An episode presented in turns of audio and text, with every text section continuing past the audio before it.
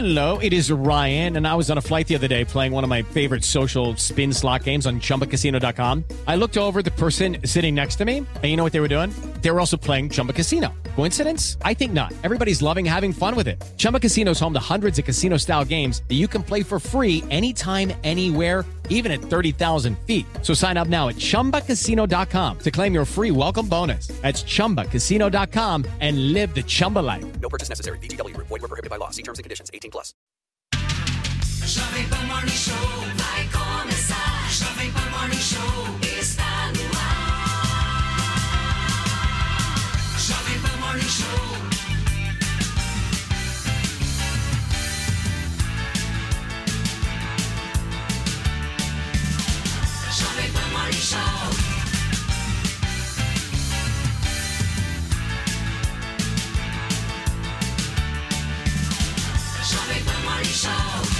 Show.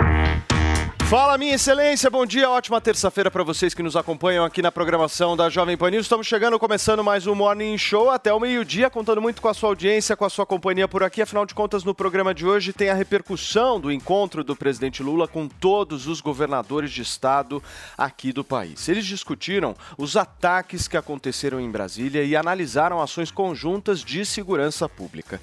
Nós vamos falar também sobre as manifestações pró-democracia que foram promovidas por movimentos sociais aqui em São Paulo. Eles cobram punições para quem participou dos ataques aos três poderes.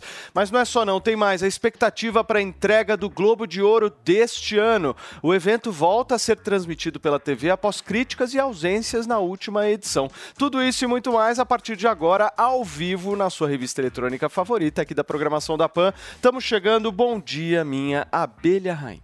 Bom dia, Paulo Matias. Todos bem-vindos ao nosso Morning Show, que tem uma hashtag para chamar de nossa para você interagir. A gente vai falar de Globo de Ouro, mas é você que vai dar a dica no Twitter. Hashtag um filme, uma série. Quero dicas de filmes e séries e, claro, que o comentário de vocês sobre todos os assuntos do nosso Morning Show de hoje. Muito bem, Paulinha. Vamos começar então o programa de hoje, gente, falando um pouquinho sobre esse encontro, essa reunião do presidente Lula com governadores de todos os estados do país para discutir os ataques que aconteceram em Brasília e também algumas ações conjuntas relacionadas à área de segurança pública. Quem tem os detalhes do que foi esse encontro é a Paula Lobão. O governador do Rio Grande do Sul, Eduardo Leite, prestou solidariedade aos chefes dos poderes e ressaltou que o governo atuará de forma coordenada para identificar os envolvidos na depredação. A atuarmos de forma coordenada para fazer a identificação de todos aqueles que atuam em atos que agridem não apenas as instituições, as estruturas, que atacam as estruturas físicas, mas que agridem as nossas instituições ah, ah, constitucionalmente estabelecidas, como ah, promover os inquéritos policiais que vão levar a consequência ah, para essas pessoas, que é fundamental, identificar quem financia, quem ah, participa e dar a devida consequência a quem atenta contra a nossa democracia. O governador de São Paulo, Tarcísio de Freitas, fez um apelo pela pacificação do país. um país que tem um potencial enorme para o crescimento e que construiu, a duras penas, a sua democracia, que é um valor que tem que ser defendido, tem que ser exaltado. E essa reunião de hoje significa que a democracia brasileira vai se tornar, depois dos episódios de ontem, ainda mais forte. É bom ver a ministra Rosa Weber dizer: no dia primeiro, vamos iniciar o ano judiciário e vamos reconstruir aquilo que foi destruído. O presidente Lula foi o último a falar. O petista disse que o país não vai permitir que a democracia escape pelas mãos. Nós não vamos permitir que a democracia escape das nossas mãos, porque ela é a única chance da gente garantir esse povo humilde que vive na periferia, dormindo na rua, consiga o direito de comer três vezes ao dia ou consiga o direito, consiga o direito de trabalhar. O presidente da República prometeu rigor nas investigações. Então, em nome de defender a democracia, nós não vamos ser autoritários com ninguém, mas nós não seremos, sabe, é, como eu diria, morno com ninguém. Nós vamos investigar e vamos chegar a quem financiou. E eu tenho certeza que nós vamos descobrir. Porque aqueles caminhões que vinham para Brasília, às vezes chegavam 80 caminhões desses novos e não era motorista autônomo. Certamente era dono de empresa de caminhão. Em seguida, Lula, a presidente do STF e ministros da corte, além dos ministros do governo e governadores, saíram caminhando juntos em direção ao Supremo Tribunal Federal.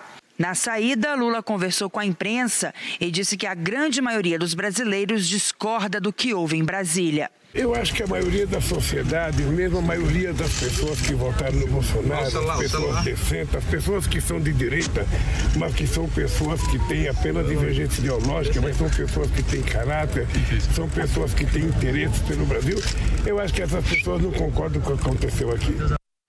Muito bem, gente. Está aí a matéria da nossa Paula Lobão contando um pouquinho como é que foi esse encontro de Lula com governadores em Brasília. Deixa eu dar meu bom dia aqui para o nosso time. Fê, bom dia, Bom meu dia, amor. Bom dia. Tudo bem? Tudo, certo? jóia. Tá lindo hoje, Muito adorei. tua obrigado. Maravilhoso. como- Obrigado. Um pedacinho do É, na céu. verdade, é um reflexo seu. né? Ah, obrigado, É, Felipe. pois é. Como você é gentil.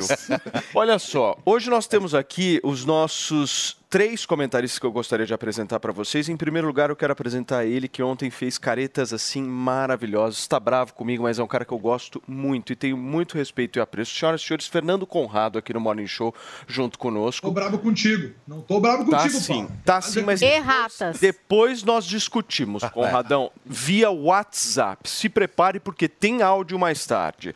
Fernando Conrado sentado, ah, perdão, Conrado não, perdão. Fernando Holly, aliás, dois Fernandos hoje aqui no Morning Show. Fernando Holliday sentado aqui no nosso sofá. hoje. Seja muito bem-vindo, viu, Holliday? Obrigado. E mais uma vez o nosso Marcelo Marrom. Tudo bem, Marrom? Você acabou gostando, né? do Eu negócio. gostei, aí eu tava passando aqui na frente hoje, falei, ah, vou entrar de novo. E aí veio. Tô aqui, sentei. Exatamente. Enquanto não me barrarem, eu vou ficar vindo. aqui. Interessante. Senhores, deixa eu inserir aqui uma notícia que acabou de sair, Paulinha, importante, eu acho que relevante nessa história toda que a gente está discutindo já desde ontem aqui. A BIM avisou o governo federal do risco de violência na véspera dos ataques em Brasília. Isso muda bastante o jogo, não muda, Holiday? Isso muda e muito, Paulo. Primeiramente, bom dia a todos aí que estão nos acompanhando pela rádio, pela TV Jovem Pan. Porque a ABIN, ela enviou um comunicado aos 48 órgãos ah, do governo federal, dizendo que havia risco de violência nos atos do último domingo. O ministro da Justiça fez um despacho enviando, né, comunicando à Força Nacional para que tomasse conta da segurança ali de Brasília também. Só que enviou somente 150 homens. Nós estamos falando ali de aproximadamente 4 mil, 5 mil pessoas que foram se manifestar inicialmente em Brasília. Ou seja, de um lado, nós temos a Polícia Militar do Distrito Federal, que estava em número insuficiente, por essa razão. O governador do Distrito Federal e o secretário de Segurança foram afastados. Aliás, o secretário de Segurança chegou a ser demitido, mas pelo lado do governo federal, que tinha informações de inteligência, nenhuma ação concreta foi tomada, porque 150 homens, essa é uma informação que saiu aí em alguns veículos de imprensa, é absolutamente insuficiente. Quer dizer, se o governo realmente tinha essas informações, se ele sabia dos riscos de violência contra o próprio Palácio do Planalto, contra o Congresso Nacional e contra o Supremo, por que não enviou número de homens suficientes para combater essa violência, ou pelo menos para impedir a entrada dos manifestantes nesses prédios públicos? A impressão que fica é como se o governo federal quisesse que esses atos de violência acontecessem. E veja, isso, eh, eh, essa tese acaba sendo reforçada a partir do momento que nós vemos o protagonismo que o presidente da República assume agora nesse momento, eh, convidando todos os governadores para essa reunião, com toda essa cena aí da- das autoridades indo nos prédios destruídos, etc., sendo que ele poderia ter impedido com base nas informações da sua própria inteligência, que aquele desastre acontecesse. Agora, Conrado, como é que você enxerga essa notícia que saiu hoje, né? Porque se nós temos aí uma responsabilização por parte do governo federal, e mesmo se for um governo que esteja há uma semana, não interessa. Se estivesse há um dia, dois dias, três dias e fosse avisado de que ações violentas podem vir a acontecer, a primeira coisa que um governo tem que fazer é se preparar ou ter algum tipo de ação concreta em relação a isso. Não o fez. E agora, que tipo de medida eh, pode ser tomada? Nossa justiça tomou uma medida contra o governador do, do Distrito Federal, né, pelos mesmos motivos. E aí contra o nosso ministro da, da, da Segurança e da Justiça parece que tem outra visão de mundo. A gente tem que enxergar que o mundo mudou, né, meus amigos? A gente tinha uma realidade antes das eleições, a gente teve outra entre as eleições do final do ano, tomada de posse até o final de semana. Agora, no final de semana, a gente viu que a coisa vai ficar cada vez mais dura. O Lula fez uma. faz uma. Depois dos atos que aconteceram ali no final de semana, ele chama todos os governadores, e os governadores, sim, senhor, vamos cooperar para ir até o final saber quem são os responsáveis. E aí tem esses dois discursos também, né? O Lula dá um discurso, não seremos mornos, iremos até o fim, com o apoio de todos, depois ali em público, né, para o povo ali, ele vem dizer, ah, né, foi só uma pequena parcela da população. Agora é hora do, do povo aí entender como todo que a coisa mudou de figura. Né? A gente tem agora ser mais inteligente, entender que as regras mudaram, que tem, vai ser uma outra uh, filosofia de vida, sermos fiéis a nós mesmos, né? não nos... Uh, porque é o seguinte, como eu falei para vocês ontem, a gente estava navegando né, num mar rumo aos nossos objetivos lá, cada um tem os seus, e entrou um furacão no meio. Agora a gente tem que contornar esse furacãozinho. Né? Ao invés de, de se tocar diante do furacão, não é inteligente. Vai afundar teu barco e vai matar os passageiros que estão na tua embarcação. E nem se colidir contra os icebergs, nem bater nos rochedos, nem entrar nos maremotos. É só colidir. Isso aqui, meus amigos, ó, é recuar. Agora é hora de recuar, agora é hora de pensar em ser valoroso a si mesmo, né? No final do Don Quixote, Uh, tá o Don Quixote sentadinho lá no, no meio da estrada e passa alguém rindo dele. Ah, esse aqui é aquele maluco que lutava contra os moinhos de vento. Daí ele disse pro cara assim: não, não, eu sei quem eu sou. Então tu tem que saber quem tu realmente é, do que, que tu é feito, saber que isso é o que interessa. E eu peço que vocês prestem bastante atenção no que a gente está vivendo e se lembrem disso e contem para as próximas gerações, porque agora a história vai ser toda modificada.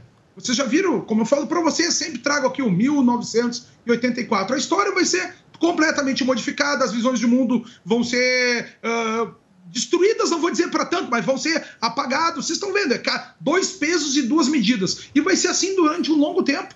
O que cabe nós agora é defendermos esses valores universais, porque é isso que tu é, é isso que vale a pena defender na vida. Quem tu realmente é. Se tu vender aquilo que tu é, aí tu não tem por que tá vivo. Daí tu tem desonra. A vida é mais triste dessa forma. E tudo que a gente está vendo aqui acontecer, meus amigos, com essa reunião do Lula, tudo que está acontecendo já aconteceu. E eu não estou falando do 6 de janeiro nos Estados Unidos. Eu estou falando do 27 de fevereiro de 1933, no Reichstag.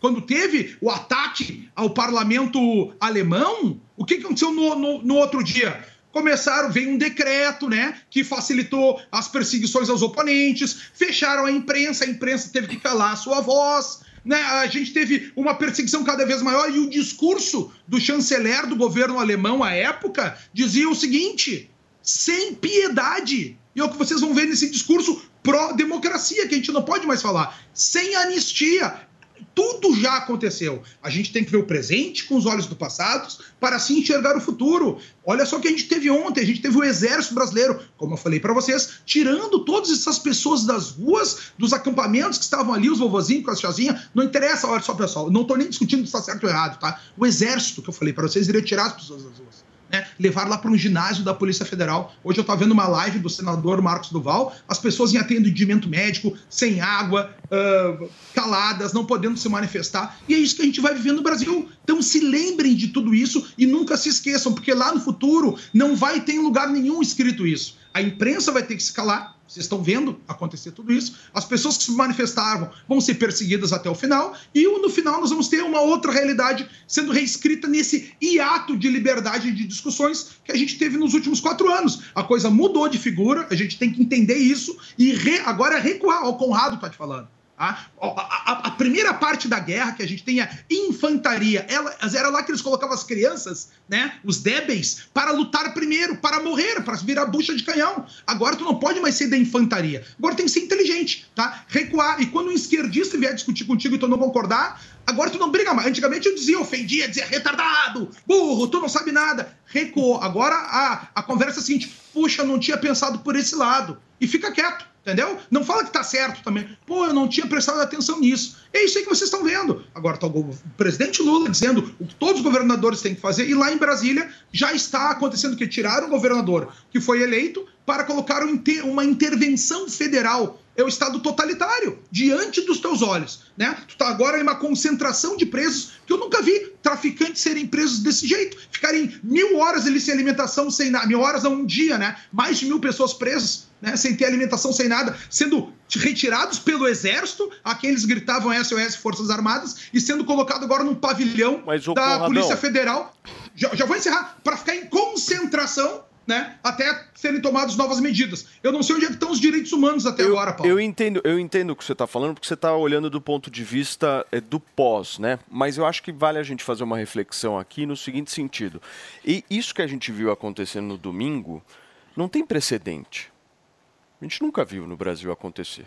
E as consequências que estão acontecendo baseadas nesse fato, elas também são consequências que a gente nunca viu acontecer. Porque, por exemplo, o Conrado diz aqui, mil pessoas estão num ginásio.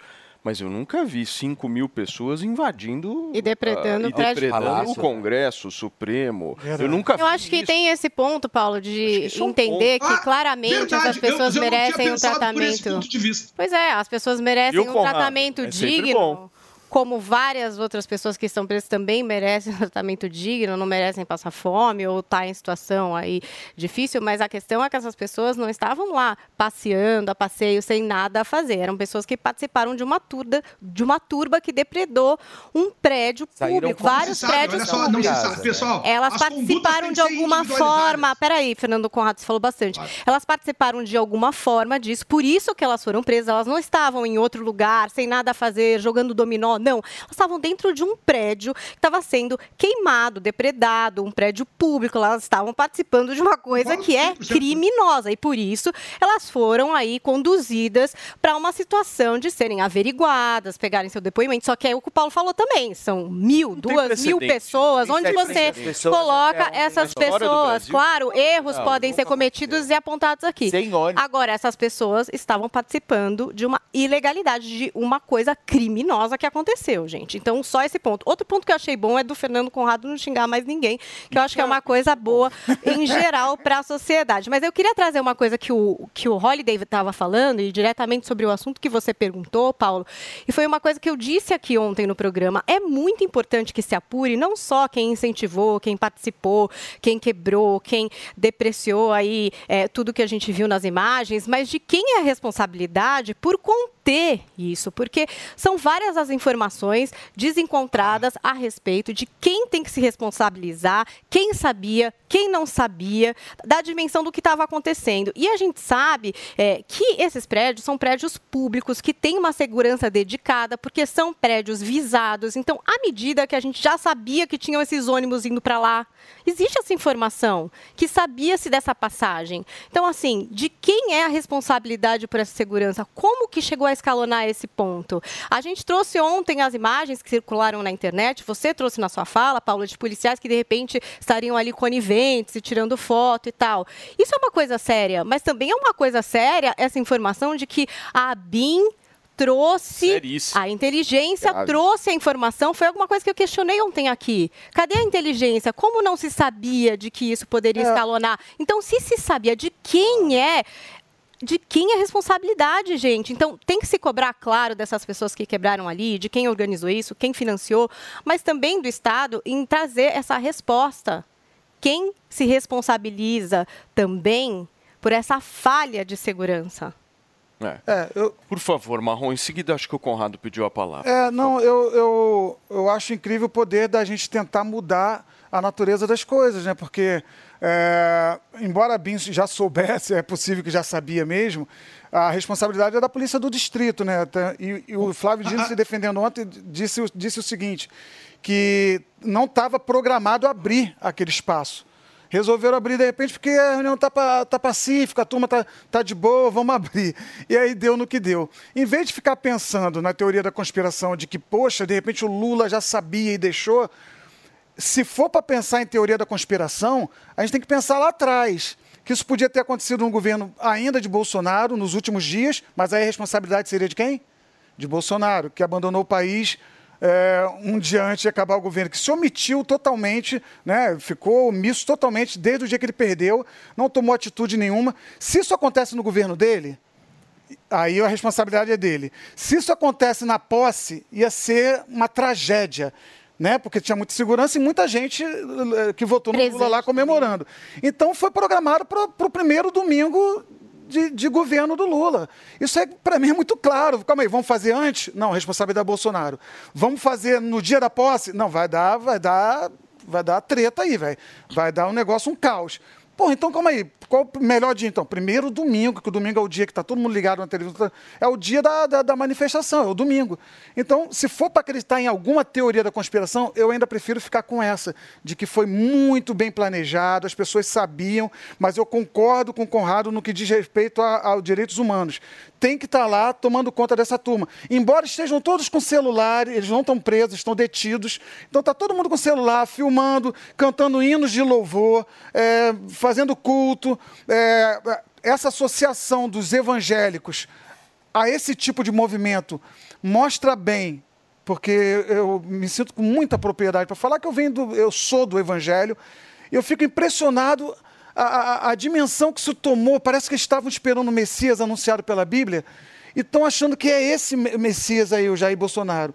Idolatram, é, não respeitam as leis e tudo em nome de um Jesus que não pregou é, quebra-quebra, que não pregou gritaria, que não pregou pancadaria em policial em cima de cavalo, entendeu? Que é o contrário, quando Pedro arrancou a orelha lá do discípulo, o Jesus falou, não, não é assim, não, vão te prender, mestre, calma aí, não é assim não, vem cá, cu- curou a orelha do discípulo, entendeu? Então, se a gente quer se espelhar, se o evangelho quer se espelhar no Cristo, não é lutando assim, fazendo nome, em nome de Deus nós estamos. Quantos vídeos eu vi de líderes religiosos falando é, é, o Supremo é o povo, o Supremo é o povo, dando força para esse tipo de movimento. Por isso que eu digo, a gente pode ter opinião diferente.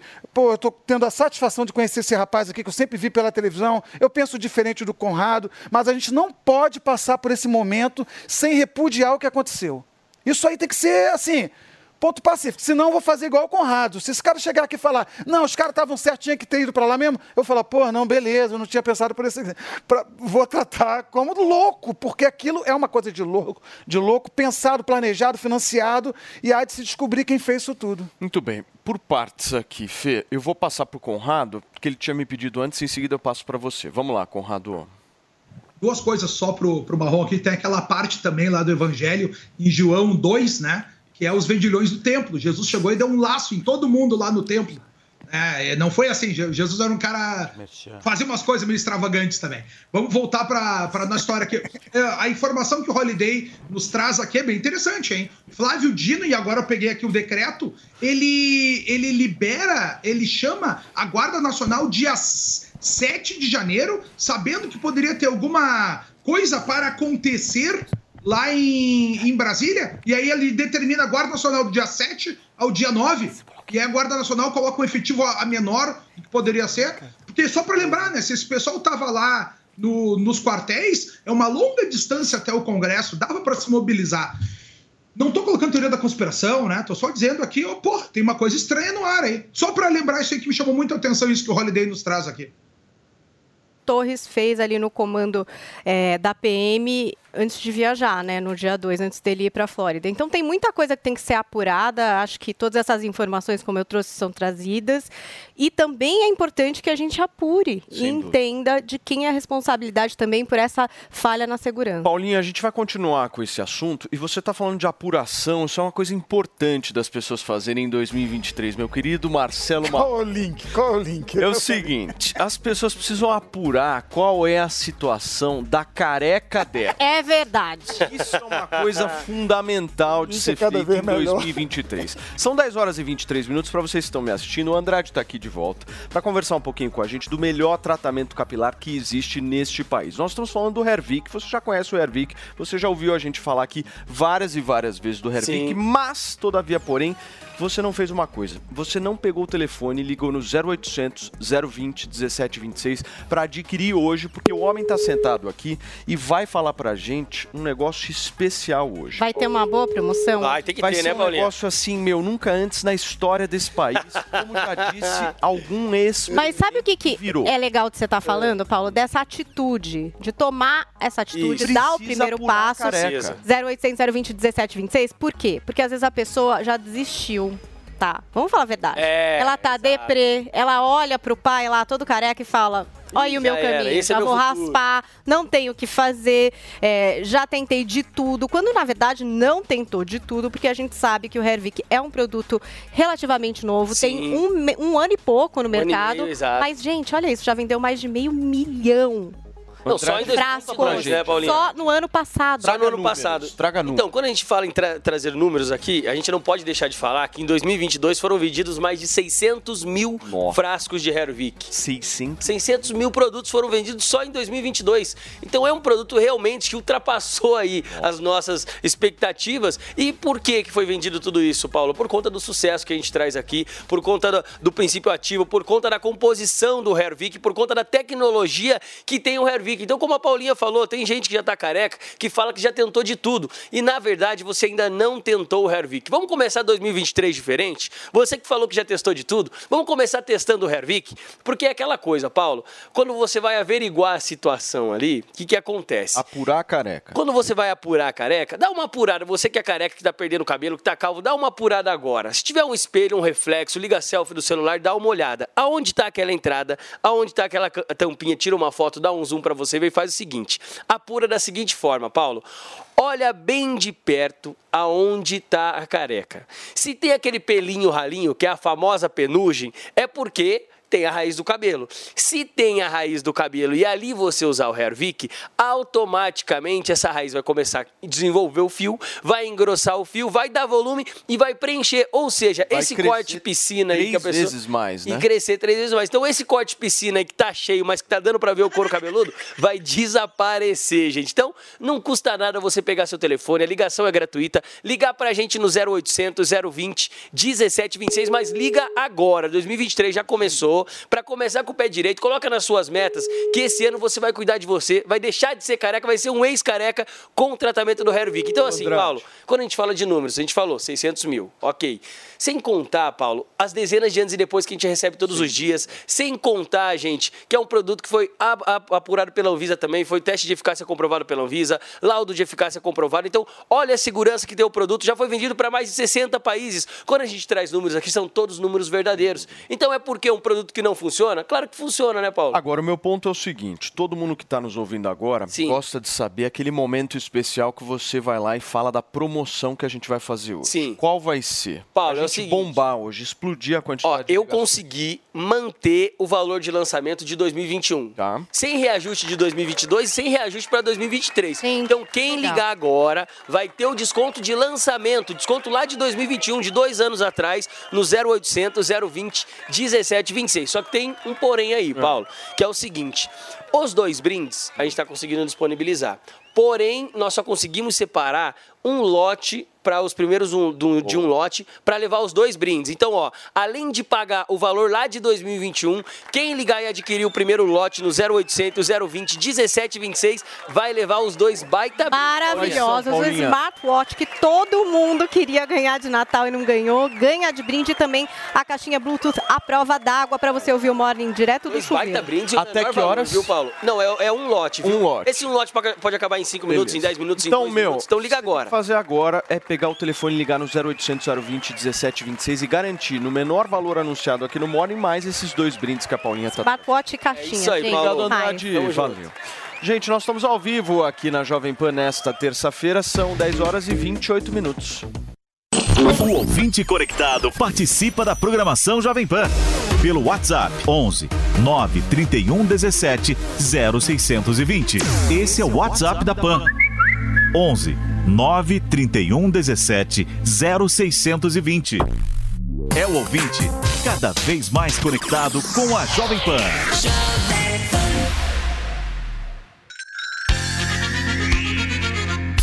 A Jovem Pan apresenta Conselho do Tio Rico. Senhoras e senhores, Daniel Zuckerman, tio Rico está aqui.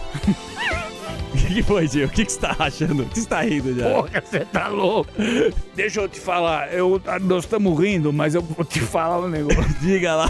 Não, hoje você tá animado, eu vou contar o que aconteceu. O que a gente tomou de vinho Vem hoje... cá, você comeu três profiteroles depois do, do- da carne? Não é Porra, você. o cara me come três profiteroles recheado de chocolate e, e doce de leite, Não porra. é, eu quis pegar aquele baby beef lá de tá marmorizadíssimo.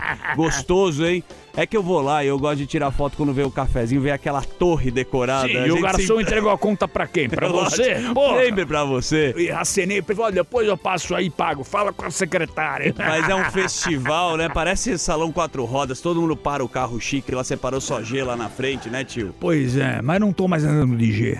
Tá o quê? Tá com qual carro agora? Não, eu não tô andando com G porque a turma começou muito em cima das Gs. Popularizou, né? Não, começou a falar, porra, o tio tem G, então qualquer G que para. Os caras acenam na frente. Agora, e como tem poucas em São Paulo, quer dizer, mais ou menos, né? Nós estamos andando de S mesmo, a Mercedinha SAMG, V12, Biturbo e, E vamos vai-se embora. embora. e taca ali pau, Marcos. Deixa eu te fazer uma pergunta. A gente viu o Brasil sempre crescendo e se defendendo com as commodities. Exato, né? É um assunto que você gosta de falar. É o fim das altas das commodities? Vou te falar, Zuki, isso é bom e é ruim. É Tá. bom que nós somos os maiores produtores de laranja, de gado, de soja, um dos café, um dos maiores do mundo. É ótimo, é lindo, é maravilhoso. Você tem uma produção gigantesca. As commodities no mundo é, tem uma oscilação muito grande, Zuki. Nós dependemos de Chicago, onde tem ouro, onde tem as- a, Bolsa de Chicago, o maior, maior operador de commodities do planeta. Tá certo. Agora, China e Estados Unidos com crescimento menor, é obviamente que vai impactar no consumo. Pode ter uma correção de preço, porque commodity subiu pra caramba nos últimos dois meses. Mas correção de preço sempre tem, não tem problema. Agora o mundo com 8 bi de pessoas vai consumir. E eu sei que você investe muito, gosta do agro, você é um cara que também tava com o Elon Musk. trouxe eu o- adoro. E o agro, eu gosto de botar o pé na lama, não ficar olhando de cima de avião, realmente tá bonito. Não, é só assim que a gente vê. Bom, esse foi o conselho do tio Rico aqui na Jovem Pan. beijo grande. E vamos fazer uma homenagem. Falamos aqui de commodities, falamos de laranja. A homenagem vai pra ele. Infelizmente não está mais com a gente, mas eu respeito máximo por ele. O José Cutrale mora, em- morava em Londres, um grande amigo Gênio. meu. Cutrale? Sim, homem da laranja. Laran-. Rei da laranja. Rei da laranja. Rei da laranja. Então, infelizmente, ele nos deixou. Quero deixar um beijo grande pra família. E ele deixou o que você sempre fala, um legado. Um beijo pra família. Esse foi o conselho do tio Rico aqui na Jovem Pan. Conselho do tio Rico. Desse de pessoas, inclusive é, é, pegando esses manifestantes violentos, aliás, esses manifestantes não, esses vândalos, esses terroristas, e entregando eles para a polícia. Então, teve vídeos assim, realmente criminosos. Mas é fato também que muitos outros manifestantes que inicialmente começaram pacíficos foram atraídos por esses eh, criminosos, isso é, eh, caíram ali na, na armadilha, no discurso da violência e acabaram entrando na onda. Então, a partir do momento que ah, o fulano quebrou o vidro, mas é um infiltrado, mas eu entrei também, aí, gente, aí eu sinto muito. É. A partir do momento que você entra na onda da violência, que você entra na onda do crime, você foi né? fisgado. Você foi fisgado. Tá praticando. parte daquele grupo Sabe uma coisa violento. que me chamou muito a atenção? Eu não sei se a gente tem a imagem aí, ô Vini, mas se a gente tiver, vale muito a pena.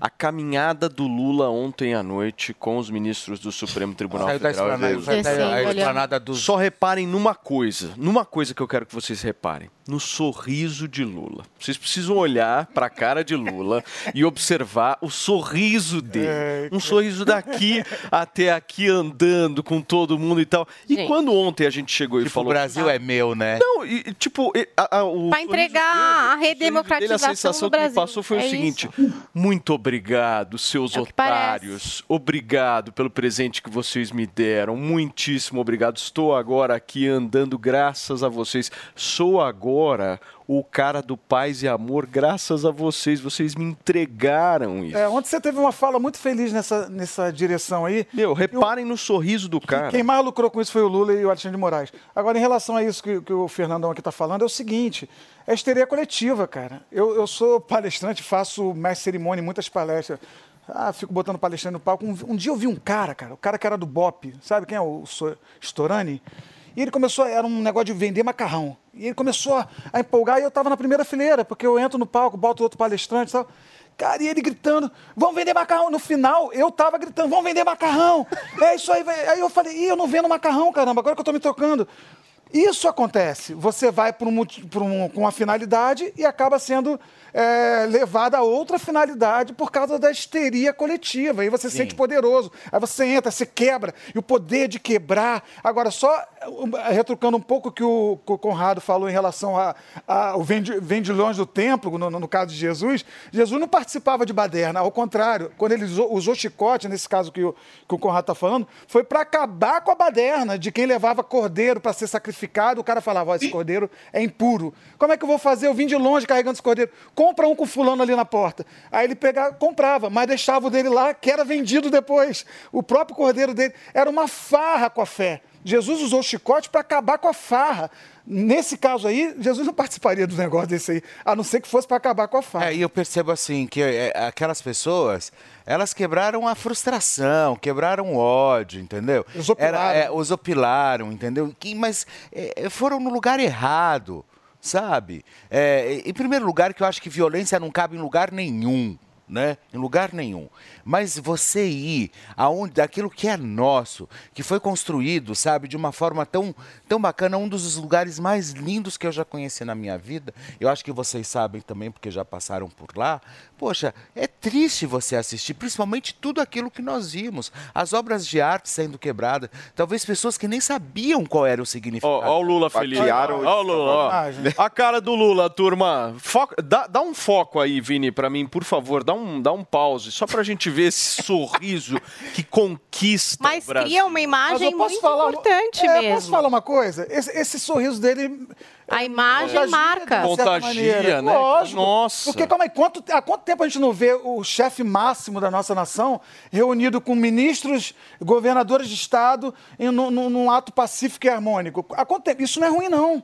Se tem alguma coisa de bom que aconteceu, porque eu- ontem eu ressaltei que a gente tem que dar graças a Deus que não teve morte, né? Ao contrário do Capitólio. Então, a gente tem que. é, Putz, que bom que não teve morte. E se tem alguma coisa para se salvar, é que talvez daí saia uma união. É bom ver o Tarcísio lá.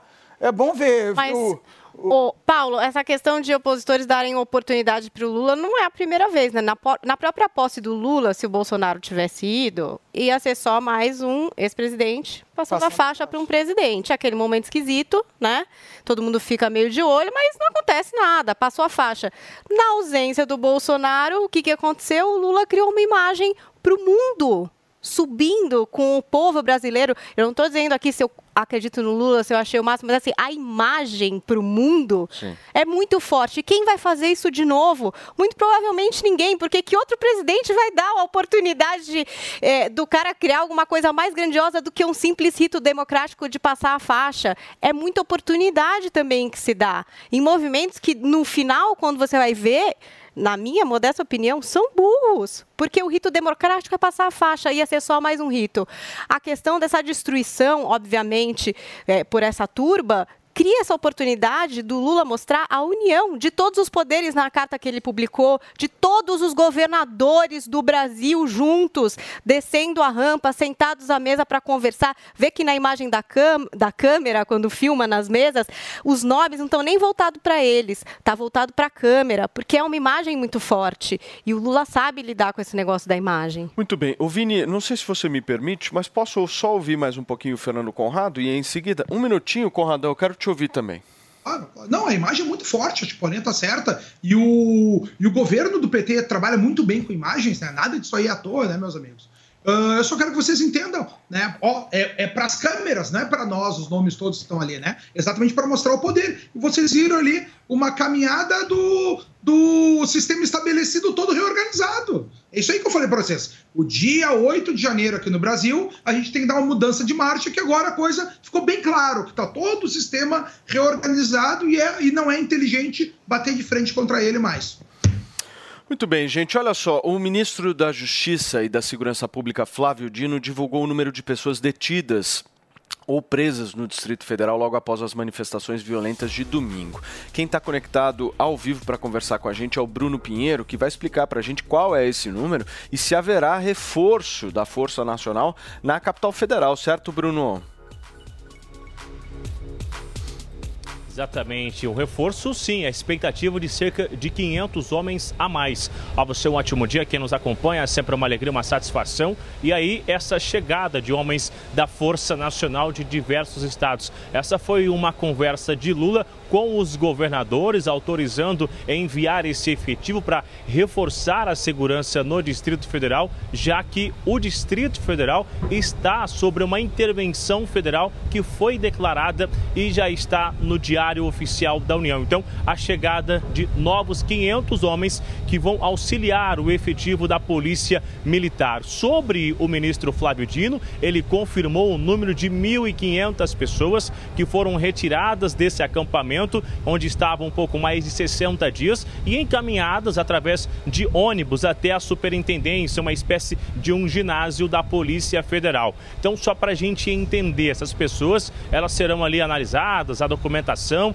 e segundo o que eu levantei, quem não tiver nenhum envolvimento será liberado. Então, é uma, uma espécie, não sei como vai ser ainda, não foi divulgado como será essa análise de fato de quem está lá dentro desse ginásio da Polícia Federal, mas alguns serão liberados e outros serão encaminhados para audiência de custódia, é, mas não foi confirmado quando, qual horário, isso se após as 24 horas ou não. O que é importante ressaltar que o acampamento foi esvaziado, cerca de duas mil pessoas que estavam lá já acabaram saindo. E aí, esse acampamento tinha uma estrutura, viu, de alimentação, barracas que estavam lá. Com quem eu conversei do Exército, me confirmaram a informação seguinte: uma espécie de um inventário está sendo feito. Nesse inventário, com essas informações sobre esses alimentos, as lonas, esse acampamento vai ficar em uma área dentro do Exército. O interessado, que for o dono de fato de todo esse material, ele vai levar uma nota, um comprovante lá e vai recolher lá no Exército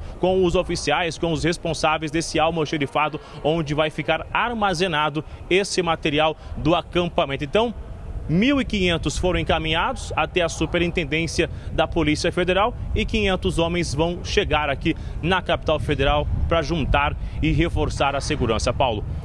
Muito bem, Bruno. E presentes eh, protocolares da Câmara dos Deputados expostos no Salão Verde também foram roubados ou destruídos nas manifestações violentas de domingo, né? Que presentes que eram esses, hein? Explica pra gente. Justamente a pérola, é, o suporte, a bola que o Santos mandou, que o Neymar autografou, várias lembranças lá do Catar de 2019, quando Rodrigo Maia visitou e outros nomes, ex-presidentes do Congresso Nacional, em viagens oficiais, retornaram com as lembranças e elas ficavam numa exposição no Salão Verde entre as duas casas no Congresso Nacional. 46 itens não foram localizados ou foram totalmente destruídos e não vão conseguir é, recuperá-los, enfim. Então, esse levantamento de 46 índios que não foram é, localizados após essa invasão e, de fato, foram jogados no chão. São itens que, de fato, não conseguem mais recuperar, que foram lembranças especiais de viagens oficiais, já que todas as lembranças não ficam com, com quem recebeu, ficam no Congresso, na casa, realmente, ou lá na Câmara ou no Senado Federal. Aqui, no, no Palácio do Planalto não é diferente. O clima aqui é de reforma realmente, porque tudo está sendo reerguido novamente lá nos computadores, onde a segurança faz é, um raio-x de quem entra no Palácio do Planalto, ou seja, um clima de reconstrução aqui na capital federal. Lá no Senado já se fala em um pouco mais de 4 milhões de reais do que aconteceu para tentar reconstruir. Aqui chega um pouco mais de 8 milhões e 500 mil reais no no Palácio do Planalto. Então, esse é o clima. Janela aqui, Paulo, não existe não, porque acabou, viu? Totalmente, tanto do lado direito quanto do lado esquerdo. Aí janelas foram arrancadas e essa reconstrução, essa reforma acontece então de forma muito rápida no Palácio do Planalto. É com você, Paulo. Muito bem, Bruno. Obrigado pelas suas informações. O Bruno Pinheiro, direto de Brasília, atualizando aí os desdobramentos de tudo que aconteceu no domingo por lá. Gente, olha só essa notícia agora. A Polícia Federal desmente informação de que uma idosa teria morrido em Brasília num ginásio da Academia da Polícia Federal. A repórter Beatriz Manfredini vai nos passar mais esclarecimentos sobre essa fake news que está circulando, né, Bia? É, Paulo, ontem, logo depois de que cerca de 1.200 pessoas foram detidas em frente ao quartel-general de Brasília, encaminhadas para esse ginásio da APF, começou a surgir esse boato de que uma pessoa teria morrido dentro do ginásio onde essas pessoas detidas estão sendo mantidas. É, esse boato ele se espalhou, né? inclusive ele foi assunto no plenário da Câmara dos Deputados. A deputada federal Bia Kisses chegou a falar falar sobre isso e disse que a OAB, a Organização dos Advogados do Brasil do Distrito Federal, tinha confirmado o ocorrido. Logo depois, porém, ela se desculpou, disse que cometeu ali um engano, um equívoco e a Polícia Federal emitiu uma nota desmentindo essa situação, dizendo o seguinte: ó, a Polícia Federal informa que é falsa a informação de que uma mulher idosa teria morrido na data de ontem, dia 9, segunda-feira, nas dependências da Academia Nacional de Polícia. Além disso, o que se descobriu é que a imagem usada né, dessa senhora, na verdade, é uma imagem de banco de imagens, aqueles que, em que as pessoas podem ali comprar uma foto para usar para algum tipo de propaganda, de repente, uma campanha publicitária. Então, não era também uma foto real de uma pessoa que está dentro desse ginásio da PF, Paulo. Muito bem, Bia. Vejo você próximo da, próxima da Assembleia Legislativa. Os acampamentos por aí já não existem mais? nice.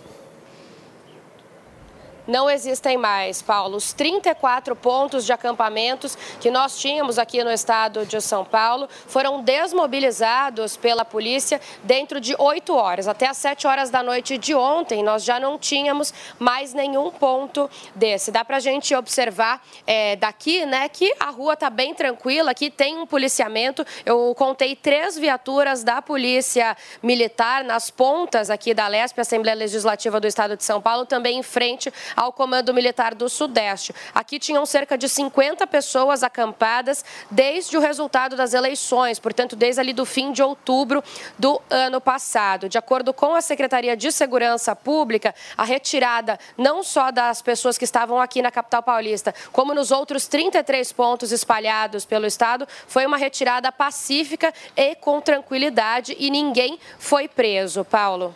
Muito bem, Bia. Obrigado pelas suas informações. A Beatriz Manfredini, diretamente do Parque do Ibirapuera, ali nas proximidades da Assembleia Legislativa do Estado de São Paulo. Gente, nós vamos para um rápido, muito curto intervalo comercial, mas antes você confere aqui na Jovem Pan o que é notícia hoje. Senado analisa decreto de intervenção federal no DF. Texto foi aprovado na noite de segunda-feira por unanimidade na Câmara dos Deputados. Joe Biden liga para Lula e condena atos de vandalismo em Brasília. Presidente dos Estados Unidos também convidou o petista para visitar Washington em fevereiro e Lula aceitou. Confronto entre polícia e manifestantes no Peru deixa ao menos 17 mortos. Ato a favor de Pedro Castillo pede a destituição da atual presidente Dinha Boluarte. Sylvester Stallone disse que pretende se aposentar como ator. Astro de Hollywood deve se distanciar das gravações e trabalhar por trás das câmeras. Jogador é criticado por fazer festa ao filho com tema narcotráfico. Júlio César Domingues, do Cruz Azul do México, pediu desculpas nas redes sociais.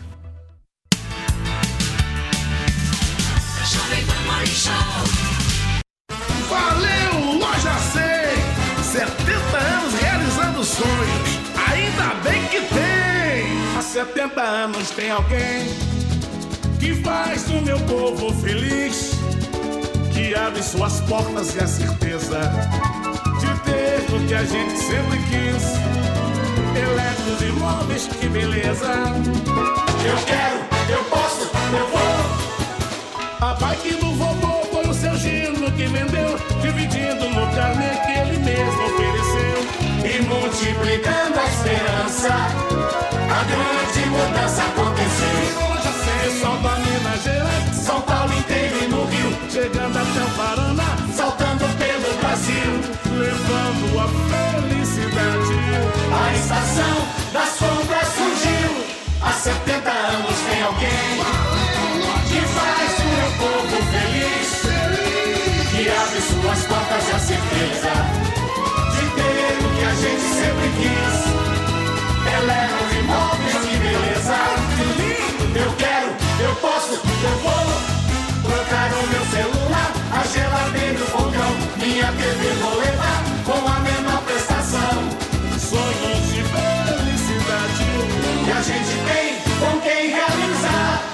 Há 70 anos tem alguém.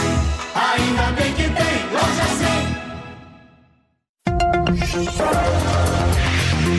100. Jovem Pan Saúde. Saúde e visão com o Dr. Michel Wade Fará. Retinopatias tóxicas. Diversas medicações de uso sistêmico podem afetar a parte posterior do olho e, mais propriamente dito, a retina. A substância mais frequentemente utilizada em nosso meio e que apresenta um potencial de causar toxicidade da retina são os antimaláricos e o tamoxifeno. Atenção! Os antimaláricos que ganharam grande notoriedade na pandemia Covid-19 são a cloroquina e a hidroxicloroquina. São úteis e eficazes também no controle das doenças reumáticas. A frequência de retinopatia em pacientes sob uso prolongado de cloroquina ou hidro- hidroxicloroquina é de cerca de 5 a 10%. Inicialmente, o paciente percebe uma alteração do campo visual central e no teste de visão de cores já nota também algumas deform- deformidades da, da detecção das cores. Posteriormente, pode ocorrer perda de nitidez, formação de um aspecto do fundo do olho denominado mácula em alvo, ou também chamada por comparação com olho de boi, sinais que o oftalmologista deve reconhecer pronta- prontamente. Essas alterações da retinopatia são irreversíveis e, portanto, é fundamental que o seu diagnóstico seja precoce, seguido de uma imediata suspensão do uso da medicação por um outro medicamento alternativo. Para ter o conteúdo na íntegra e outras entrevistas, acesse o canal do YouTube Jovem Pan Saúde e também o aplicativo da Panflix para Android e iOS. Jovem Pan Saúde.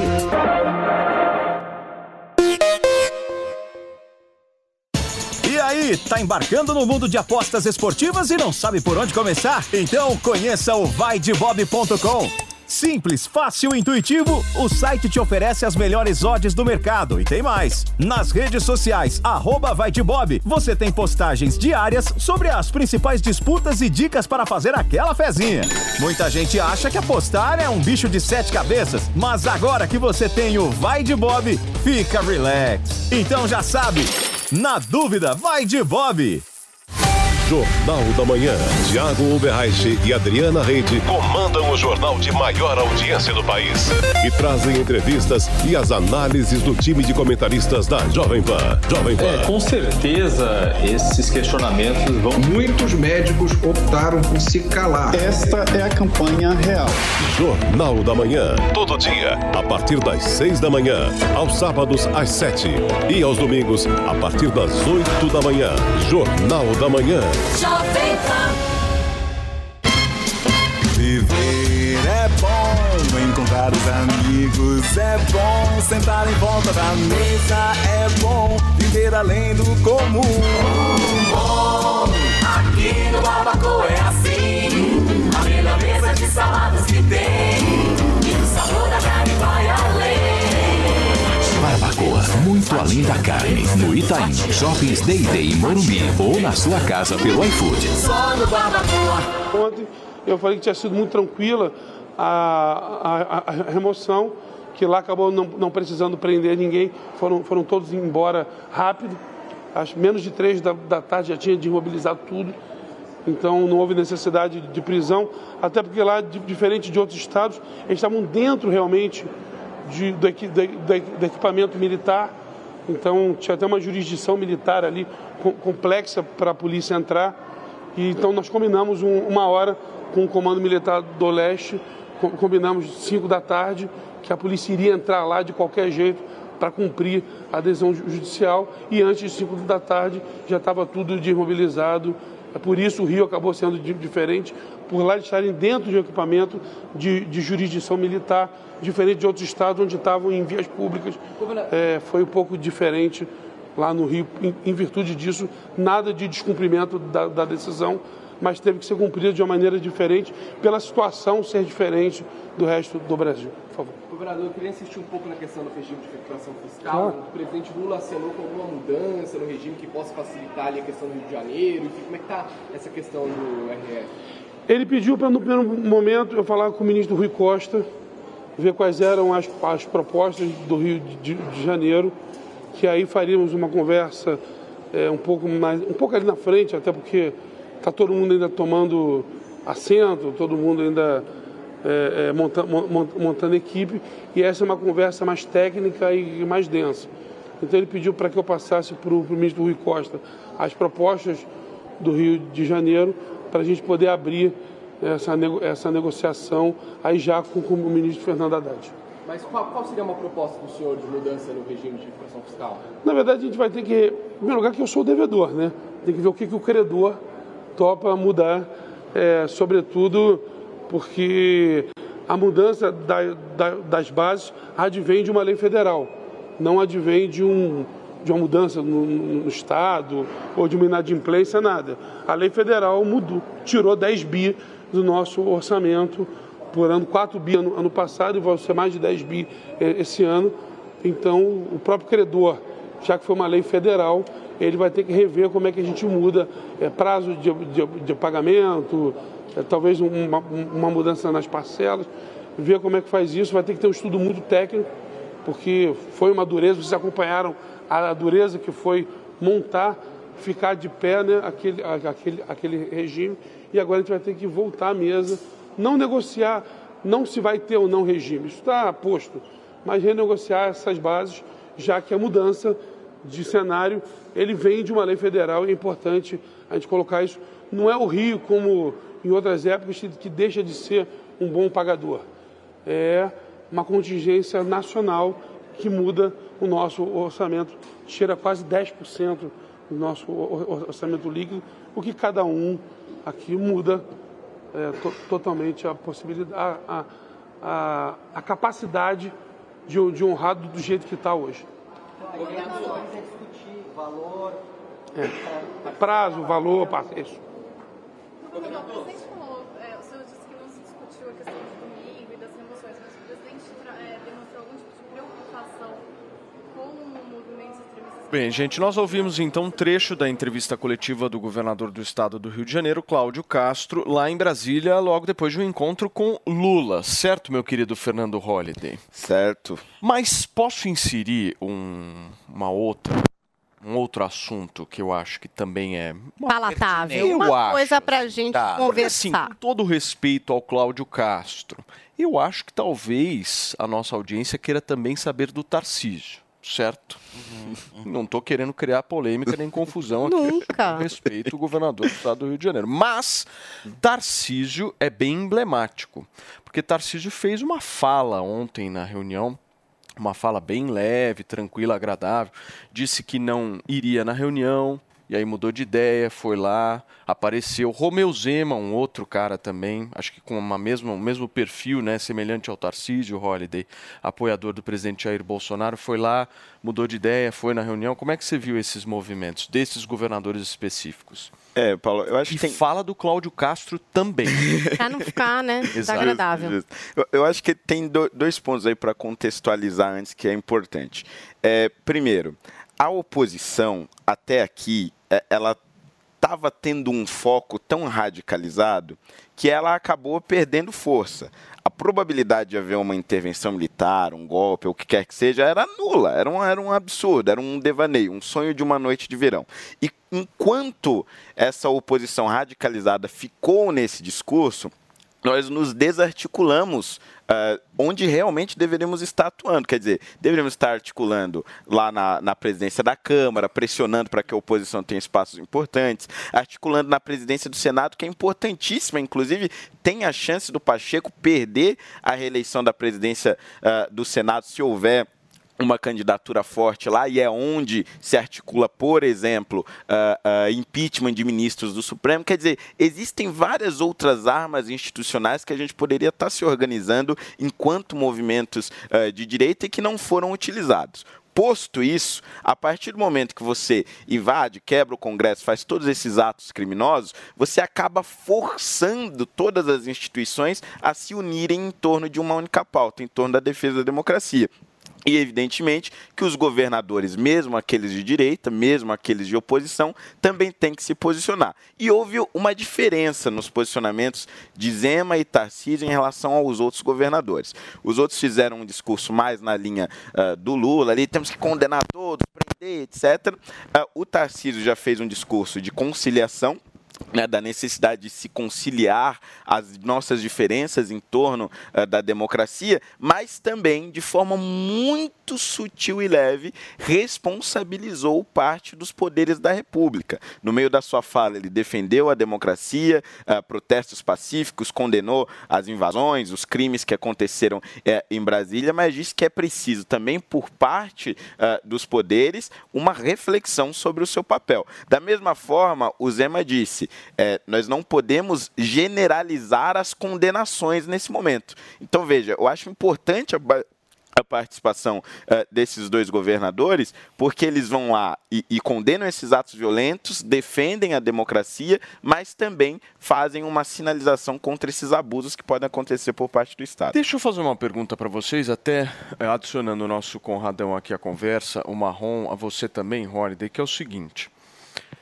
Depois é, do domingo, muita coisa mudou. Eu acho, pelo menos. Muita coisa mudou. Porque o Lula agora, ele ganha uma áurea, depois de domingo, que é uma áurea do tipo: não façam oposição a mim, porque eu sou defensor da pátria. Olha só o que fizeram. Da pátria e da paz. Foram lá, invadiram tudo, quebraram tudo, e se vocês brigarem comigo, olha o que vem aí. Esse é o discurso do Lula, tá, tá visível isso. Tanto é que o sorriso dele andando do Supremo Tribunal Federal para o Palácio do Planalto é isso, tipo, entregaram de bandeja um discurso pronto para ele. A pergunta que eu quero fazer para vocês é o seguinte: como é que a oposição vai fazer oposição? Porque, por exemplo, se hoje, hoje, o Paulo, ou o Conrado, ou o Holiday, o Marrom não, porque é da turma. Mas, enfim, se hoje qualquer, qualquer um chegar e falar o seguinte: ah, o Lula não sei o que, não sei o que lá, defendeu o socialismo, o Lula é apoiador de ditador e tal, não sei o que. A gente vai ser taxado de fascista, a gente vai ser taxado. Ah, mas já era, né? Não, não, mas muito mais agora. Agora a oposição é fascista. Não, eu acho que a oposição, é eu acho que o que o Holiday falou faz muito sentido. A, oposição, é que a oposição, tem que se, se descolar desse radicalismo, Esse é o descolar é, de alguma coisa que. E pelas vias institucionais. Exatamente, eu acho que é isso. É a oposição. A oposição é nula hoje, né? Não existe. Quem é a oposição hoje? Não, não, não. Tem um representante, pelo menos. Ué, o Bolsonaro ocupou esse espaço e ele saiu de cena. Não, mas, mas eu acho o seguinte, oposição se a oposição crítica. agora, nesse momento, ela se foca, por exemplo, vamos nos focar na eleição da presidência do Senado, que é um negócio que dá para ganhar. Sim. O Rogério Marinho é, é um candidato forte, etc. É importante. Dá Você nada. ganha presidente. Pô, dá que nada. isso? Claro que ganha. Tô te falando. Pro mundo real. Tem um trânsito. Não, o Rogério Marinho tem um trânsito muito forte no Senado. Ou se a gente se articula, por exemplo, para conseguir a presidência da CCJ na Câmara dos Deputados. Esses são caminhos que agora aparentemente não dá para você enxergar o resultado lá na frente, mas tem resultados práticos. Quer dizer, a oposição vai começando a tomar postos de destaque e lá na frente vão conseguir barrar pautas do governo, uh, colocar suas próprias pautas e assim por diante. E aí, Conradão, me explica. Meus amigos, eu já falei para vocês no início da minha fala hoje aqui no programa, né? A gente vai ter agora uma direita permitida, uma oposição permitida. Quem fala fora do quadradinho do que é permitido vai ser preso, Paulo. Não é que vai poder falar, vai ser taxado de fascismo, vai ser preso. Jovem Pan vai ser fechada, as outros jornais que tiver contra você, tudo fechado. É ponto. A gente fala dentro do que pode, ou a gente fala, ou, ou a gente vai ser todo fechado. É, é o mundo real, é essa a nossa realidade. Meus amigos, até então a gente tinha uma defesa da lei baseado nas garantias individuais. A gente viu até mesmo o presidente Lula, que estava preso, foi solto por garantias. Uh, legais. Agora a gente está no mundo da punição e da essas mesmas pessoas que queriam as garantias agora querem a punição e a revanche. Meus amigos, olha só, só, só para a gente botar bem claro as coisas, não estou questionando nada. Todo mundo que fez algum uh, um, ato de vandalismo lá no Planalto tem que ser preso de maneira exemplar. Eu, eu não questiono isso. Tá? É uma coisa óbvia para todo mundo. Eu já parto desse princípio. Mas olha uma coisa real: quem cuida do Palácio do Planalto é o Ministério da Justiça ou é a Polícia Federal, ou as Forças Armadas ali também. Tá, é assim que funciona. Eu, tem alguém que é responsável por aquilo ali. Se alguém entrou porque o Ministério da Justiça não foi competente em preservar o Palácio do Planalto, é ponto final. Outras coisas, ah, a vovozinha não morreu lá. Ok, mas tem crianças presas. E crianças não podem ser presas pela nossa lei. Tem crianças presas, tem um arrepio da lei. Tá? Uma outra ponto que, que a gente está vendo lá. Tem mil pessoas lá e as punições têm que ser individualizadas. Não pode prender todo mundo, deixar todo mundo preso, até a gente ver o que está acontecendo. Com, com quem? Com, com, com substrato Conradão, processual penal. Me perdoe interrompê-lo, me perdoe interrompê-lo, Conrado. Nós temos que ir para Brasília agora. Afinal de contas, o diretor-geral da Polícia Federal está tá tomando posse nesse momento e a gente vai acompanhar o discurso. objetivos nas áreas de pessoas e governança, temos o terceiro fator, que é a transformação organizacional. O aperfeiçoamento, aperfeiçoamento da estrutura da Polícia Federal, dimensão fundamental para o enfrentamento dos novos desafios, será possível graças ao enorme empenho do ministro Flávio Dino. Inviabilizar uma reestruturação inédita nas unidades da Polícia Federal em todo o Brasil, com criação de novas diretorias, delegacias e núcleos nas 27 unidades da Federação, num processo que chegará ao seu formato ideal durante a nossa gestão. Estou convicto, senhor ministro, de que esse esforço que o senhor, que o senhor faz hoje proporcionará transformações necessárias para a construção de uma Polícia Federal ainda mais eficiente na prestação dos seus serviços, de forma mais forte e republicana. Aproveito aqui esta oportunidade para reafirmar o compromisso da Polícia Federal com o Estado brasileiro nossa atuação será sempre pautada pelo estrito cumprimento da lei e pelos princípios do Estado Democrático de Direito. Esse será um norte inafastável na gestão das investigações policiais, que serão coordenadas com base no trinômio da qualidade da prova, na autonomia investigativa e na responsabilidade, com absoluto rigor em relação a desvios ou personalismos. Não permitiremos que projetos pessoais, interferências ou pressões de agentes públicos, grupos ou holofotes da mídia pautem qualquer ação institucional. Absolutamente nenhum desvio de finalidade será tolerado, porque só assim teremos uma Polícia Federal resistente a pressões do momento, pautada pela Constituição Federal e sempre comprometida com a verdade. E o compromisso com a verdade se torna ainda mais relevante diante de novos e desafiadores problemas crise de refugiados, pandemias, aquecimento global, acirramento da intolerância, extremismo, proliferação de fake news. Essa problemática em especial, a disseminação criminosa da mentira no mundo digital, nos é particularmente desafiadora. Não apenas porque se insere na gama de atribuições legais da Polícia Federal, mas porque demonstrou em acontecimentos recentes sua efetiva nocividade. Vidas de colegas policiais foram colocadas em risco. A segurança física das nossas instalações foi comprometida. As sedes dos poderes atacadas por criminosos. A violência virtual mostrou a sua face real e materializou-se perigosamente diante de todos nós. As palavras de ódio se concretizaram em ações tangíveis que ameaçaram o edifício do Estado Democrático de Direito. Felizmente, nossas instituições resistiram desinformação em massa, manipulação, ameaças e mesmo ações terroristas não intimidaram os órgãos responsáveis pela guarda da Constituição Federal pela guarda da Constituição Federal e pela garantia do respeito à soberania popular. O Supremo Tribunal Federal e o Tribunal Superior Eleitoral, com olhar atento e ação firme, desempenharam um papel essencial para a história do nosso país, atuando de forma enérgica e à altura dos riscos envolvidos.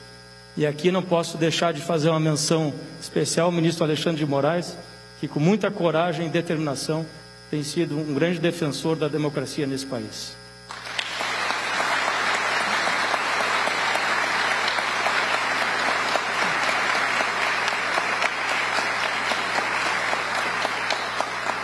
E essa é uma luta da qual a Polícia Federal jamais se esquivará. Somos a Polícia Judiciária da União, responsáveis pela apuração das infrações penais contra a ordem política brasileira. Atuaremos com muita firmeza e nos estritos termos da lei, como deve ser uma instituição de Estado. Aqueles que praticarem crimes ou se omitiram quando deveriam agir serão responsabilizados a Polícia Federal, no limite das suas responsabilidades, não irá tolerar ataques à democracia. E é com grande senso de responsabilidade que seguiremos nosso papel de instituição de Estado, fiéis aos princípios e valores da Constituição de 1988, cientes de que as agências de cumprimento da lei são as guardiãs da espada da justiça. E a espada brandida pela Polícia Federal não precisa ser vistosa ou brilhante dela se espera apenas que seja precisa e certeira. Para concluir, senhor ministro, com o nosso compromisso de sermos rápidos, é, ao tempo que eu agradeço esse seu voto de confiança depositado em mim e na minha equipe, é, quero destacar que não carregarei o peso dessa missão solitariamente sobre os meus próprios ombros. A tarefa de tecer um novo amanhã para a Polícia Federal haverá de ser assumida por mais de 14 mil corações e mentes de todos os servidores da nossa instituição, irmanados nessa jornada transformadora que aqui se inicia. Muito obrigado a todos. Muito bem, nós ouvimos o discurso de posse de Andrei Passos, ele que é o novo diretor-geral da Polícia Federal, empossado nesse momento e a gente acompanhou aqui na Jovem Pan. Coloca o Conrado aqui na tela para mim, Vini, por favor, porque eu tive que interromper o nosso Fernando Conrado. Conradão, vou pedir para para você retomar o seu comentário, mas se você puder inserir também é, uma avaliação sobre essa fala agora que nós ouvimos, porque ele ainda fala sobre os ataques à democracia, dizendo que não vai tolerar esse tipo de ataque. Eu quero uma análise sua. Porque esse, uh, esse será o tom por quatro anos, meus amigos. Eu estou falando para vocês o futuro. Tá? Vai ser quatro anos, não vamos tolerar ataque à democracia, ataque à democracia. Eu falei na posse do Lula, quando estava comentando aqui, que ia ser criado o Ministério de Defesa da Constituição. Deu dois dias, foi criado a Procuradoria de Defesa da Democracia. É, é, é assim, ó, só os profetas enxergam o óbvio. Me cobrem daqui, tudo que eu falei para vocês aconteceu nos limites, das, no, nos limites que eu falei, né? Mesma coisa, agora vocês estão vendo ele falando que não vão ser tolerados abusos, tal, tal. Tem crianças presas num ginásio da Polícia Federal. Né? E a nossa lei pressupõe a individualização dos atos, até eles serem individualizados. As pessoas não podem ser punidas numa totalidade, por mais que muita gente queira vingança. Eu digo para vocês: a gente, ou a gente defende a garantia da lei, ou a gente vira um, um punitivista, ou a gente vira querendo vingança. A lei não é vingança. Tá? Ou a gente defende a lei ou a gente não defende a lei. Não tem meio termo nessa história. E eu fico triste só de dizer, ó, oh, puxa, olha só, eu né, eu não tinha entendido as coisas direito, agora eu vou tentar entender melhor. Vocês estão vendo exatamente o, o duplo pensar. O discurso é um, a realidade é outra. E vai ser assim sucessivamente. Conradão. Então, nós vamos para Brasília novamente porque agora, depois de Andrei Passos, fala o ministro Alexandre de Moraes na posse do novo diretor da Polícia Federal. Senador Randolph Rodrigues, que é o líder é, do governo é, no Congresso Nacional, cumprimentar os senhores e as senhoras cumprimentar é, o delegado Andrei por assumir esse importantíssimo cargo. Eu, institucional e pessoalmente, fico extremamente feliz é, com a assunção é, do delegado Andrei, a diretor-geral da Polícia Federal, não só pela capacidade técnica do delegado Andrei, mas também pela capacidade acadêmica, pela capacidade de pensar, pela capacidade de inovar, pela capacidade eh, de trabalhar. Tivemos a oportunidade eh, de trabalhar juntos quando eu fui ministro da Justiça, o André era secretário de grandes eventos, eh, participamos das Olimpíadas e Paralimpíadas, toda uma coordenação geral, principalmente da questão da inteligência. Esse todos nós é que de uma forma ou outra atuamos na área de segurança pública, todos nós sabemos que é o grande desafio é, das polícias, é o grande desafio é, da segurança, a questão da inteligência, a questão das informações, é, a questão da junção de informações de diversas polícias, de diversos órgãos, para que nós possamos planejar, para que nós possamos nos antecipar para que nós possamos é, prevenir a criminalidade. A Polícia Federal é, tem uma tarefa importantíssima. A Polícia Federal tem a tarefa de cuidar é, das nossas fronteiras, a questão do tráfico internacional de drogas, o tráfico de pessoas, é, que não é tão, eu diria, não é tão divulgado pela mídia, mas é, é uma chaga que também, lamentavelmente, existe no Brasil o combate é, à corrupção, é, o combate é, ao desmatamento, e aqui, ministra Marina presente, é o combate aos garimpos ilegais, e fico extremamente feliz porque vi a criação de uma diretoria ligada à Amazônia, ao meio ambiente, isso é extremamente importante, e a Polícia Federal é um orgulho do povo brasileiro. A Polícia Federal é um órgão de Estado, os governos passam, é, a Polícia Federal é, fica.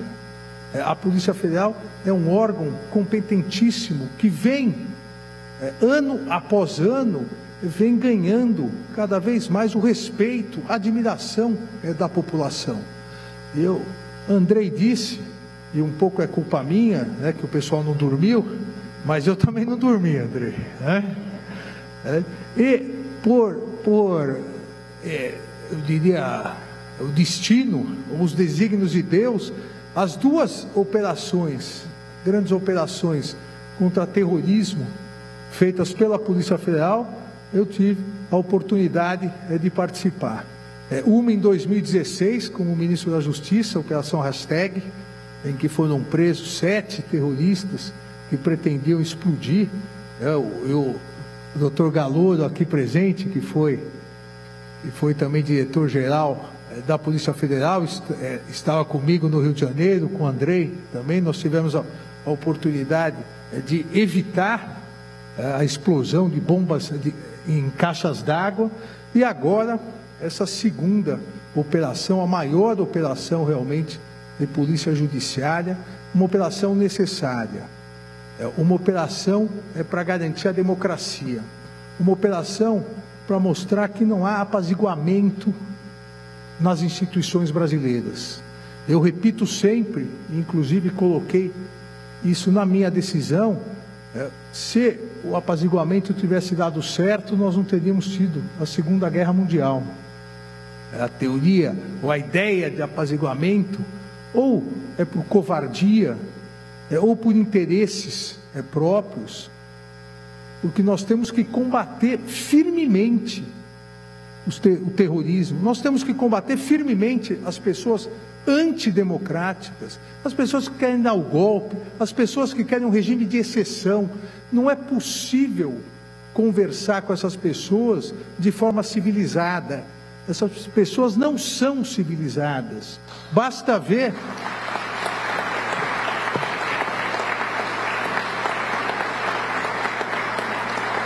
Basta ver o que fizeram no Palácio do Planalto, no Congresso Nacional e com muito mais raiva e ódio é no Supremo Tribunal Federal.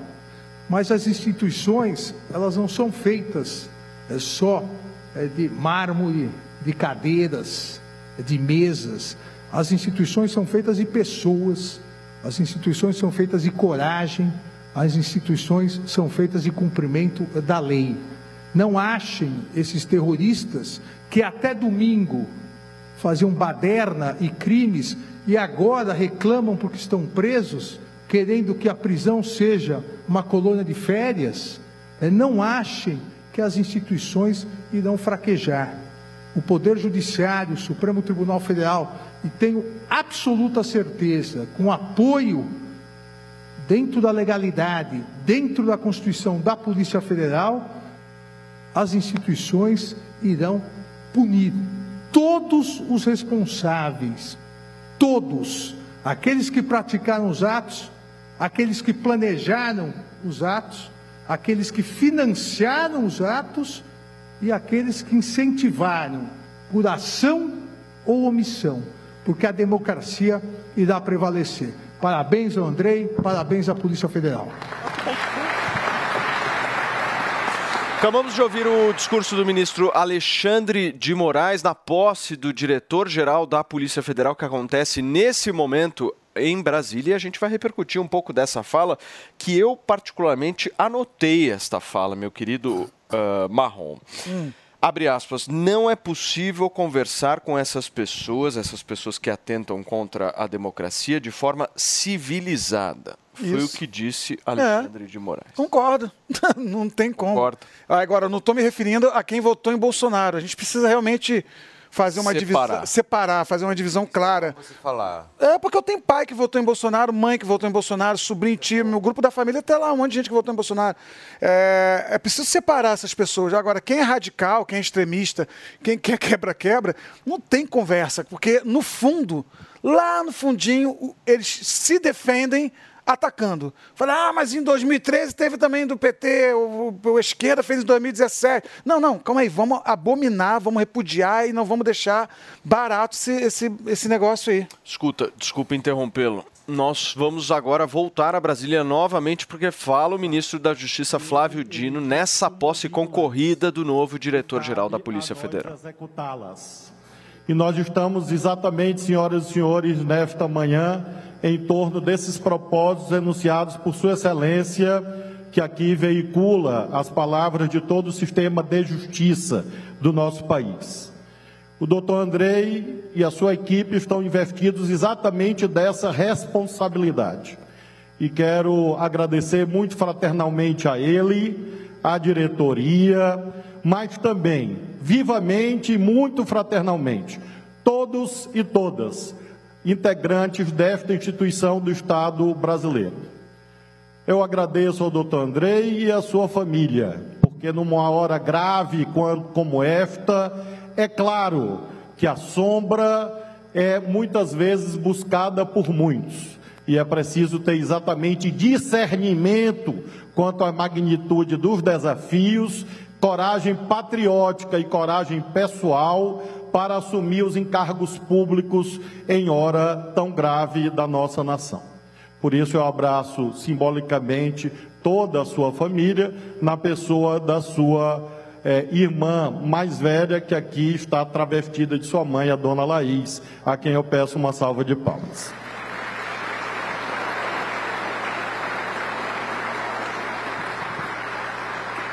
Quero agradecer ao ministro Mercadante, a quem devo muito pela relação fraterna nesses anos todos de militância política, porque foi ele que me apresentou o doutor Andrei.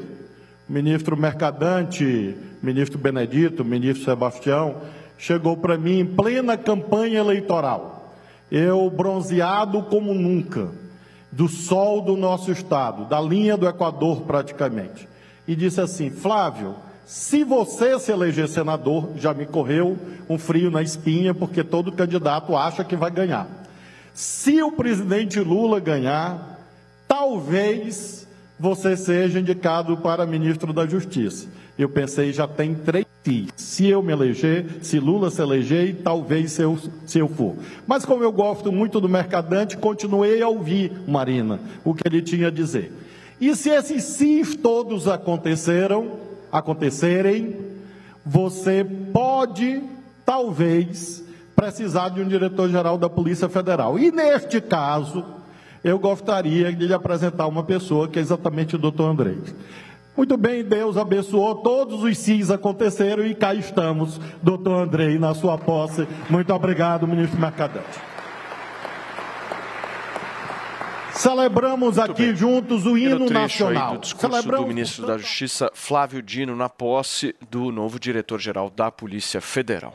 Marrom, eu fiz exatamente com você o que eu fiz com o Conrado, que Uhum. foi interrompê-lo, né? Não sei se você perdeu a linha de raciocínio que você estava fazendo, mas você pode continuar. Conta gotas, aqui é, tá sendo assim, mas tá maravilhoso. Não, é, é isso mesmo, eu concordo com, a fala do Alexandre Moraes quando diz que tá ficando insustentável. Tem, tem papo de botequim que não dá mais, tem papo de no grupo de WhatsApp da família que não dá mais, que quem é muito radical. Agora, eu quero aproveitar esse momento também para pedir misericórdia, piedade às pessoas mais velhas que estão lá presas e detidas por enquanto. Crianças, realmente, cara, tem, tem, tem que ter um outro olhar, um olhar de piedade para essa turma e ver quem estava de fato envolvido lá dentro quebrando as coisas ou quem foi pego de, de, de bobo, quem foi feito assim, ah, ei, tá aqui também verde e amarelo, vem cá e tal. Mas como que faz isso? Peraí, Ah, tem uma triagem, tem uma queria trazer uma, uma informação, porque foi alguma coisa que o Conrado trouxe e que eu acho que tem que ser cobrado e que até eu acho que é isso, né? Tem que se olhar. Qualquer pessoa que é presa, que está sob ali a ordem do Estado, ela não pode, enfim, passar por maus tratos e tal. E o Ministério dos Direitos Humanos, através da pessoa do Silvio Almeida, hoje publicou uma nota exatamente nesse sentido. Então, eu vou ler um trecho aqui para vocês. Ó. O Ministério dos Direitos Humanos e da Cidadania informa que já está em contato com o Ministério da Justiça a fim de monitorar a situação das pessoas detidas após as arruaças que se deram em Brasília no último domingo. As prisões em flagrante estão sendo lavradas e as pastas irão atuar conjuntamente para que a legalidade sempre seja observada. Então, essa nota emitida, acho que nesse sentido dessa preocupação, né, de muita gente com essas pessoas que estão ali, é um número grande de pessoas, não é fácil de coordenar uma operação dessa sem precedentes. Então, aqui o Ministério dos Direitos Humanos se pronunciando. Muito bem, Conradão. Aqui é conta-gotas, queridos. Você vai falar daqui a pouquinho, porque a gente volta a ouvir um pouquinho o ministro da Justiça, Flávio Dino, direto de Brasília. de atos hediondos. E por isso mesmo, amigos e amigas, sejamos nós autenticamente cristãos, sejamos nós autenticamente patriotas e, garanti- ga- e possamos garantir a autoridade da lei. Exatamente, doutor Andrei, esta é a sua missão: garantir o princípio da responsabilidade. Esta é a missão dessa instituição. Ocorre, contudo, senhoras e senhores, a segunda ideia força.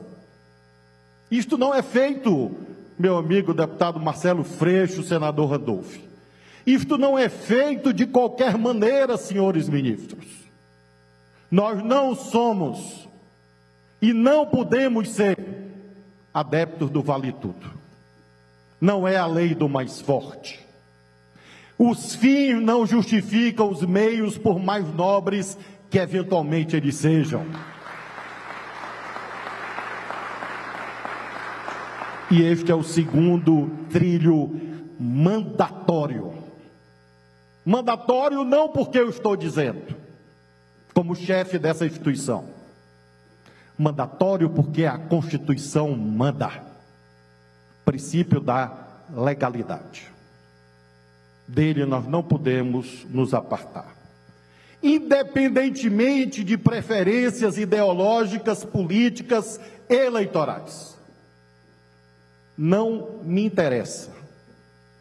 Como representante do presidente Lula no comando dessa instituição, em quem as pessoas votaram. Não me interessa em quem elas votarão. Respeito todos os gostos, por mais exóticos que eventualmente eles sejam. Eu, por exemplo, sou botafoguense. Mas, independentemente de numa avenida transitarmos pela direita ou transitarmos pela esquerda, todos nós temos que cumprir o Código de Trânsito. Todos nós temos princípios processuais penais a cumprir, todos nós temos princípios éticos a cumprir, e nós não permitiremos que sabores individuais, ideologias, preferências eleitorais contaminem as instituições brasileiras, porque nós vimos a tragédia. A tragédia que tem rosto, que tem materialidade, não foi feita por desvairados apenas. A tragédia foi feita também por agentes públicos, nesses anos todos, por ação ou por omissão. E nós temos que nos livrar dessa contaminação indevida. Princípio da legalidade, princípio da impessoalidade, da moralidade, da publicidade, da eficiência. Plexo constante do artigo 37 da Carta Magna. Amigos amigas, são mensagens simples. E com isto vamos conviver muito bem no ambiente de trabalho. Ambiente de trabalho em que temos responsabilidade, legalidade e temos um chefe, Dr. Andrei, que representa o chefe de Estado, chefe de governo eleito pelo voto popular. Estamos, em conclusão, no momento em que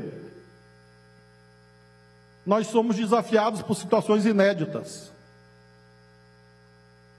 Vejo com muita curiosidade analistas dizendo: mas como invadiram o Congresso, o Supremo, o Palácio do Planalto? Senhoras e senhores, invadiram o Capitólio nos Estados Unidos. O fenômeno é o mesmo, tempos estranhos. Mas Deus abençoou o Brasil, porque não obstante o Capitólio brasileiro tenha sido verificado, aqui não houve mortes. E aqui, graças à ação das autoridades, inclusive das senhoras e dos senhores, tem mais pessoas presas. Então, quem tiver síndrome de inferioridade, complexo de inferioridade, eu diria, sem medo de errar, a resposta brasileira contra o golpismo foi qualitativamente superior àquela que verificamos em outras partes do mundo e nós devemos e agradecemos também à Polícia Federal brasileira por essa resposta adequada que ocorreu nos últimos dias.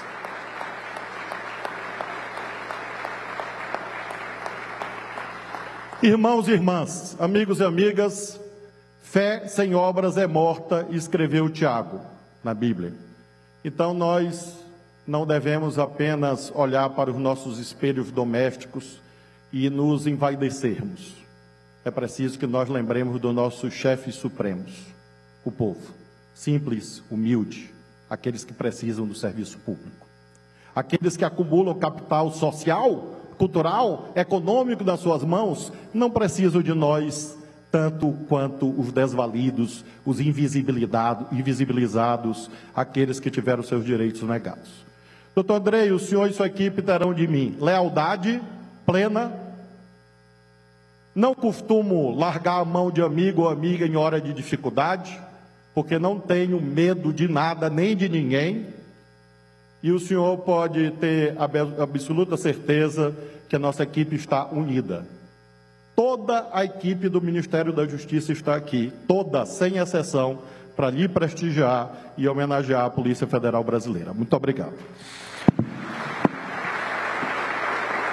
Muito bem. Nós ouvimos agora o discurso de Flávio Dino, ministro da Justiça, dentro da posse do diretor-geral da Polícia Federal. E também, nesse momento, quem comenta sobre as manifestações de domingo é o presidente do Congresso Nacional, Rodrigo é Pacheco.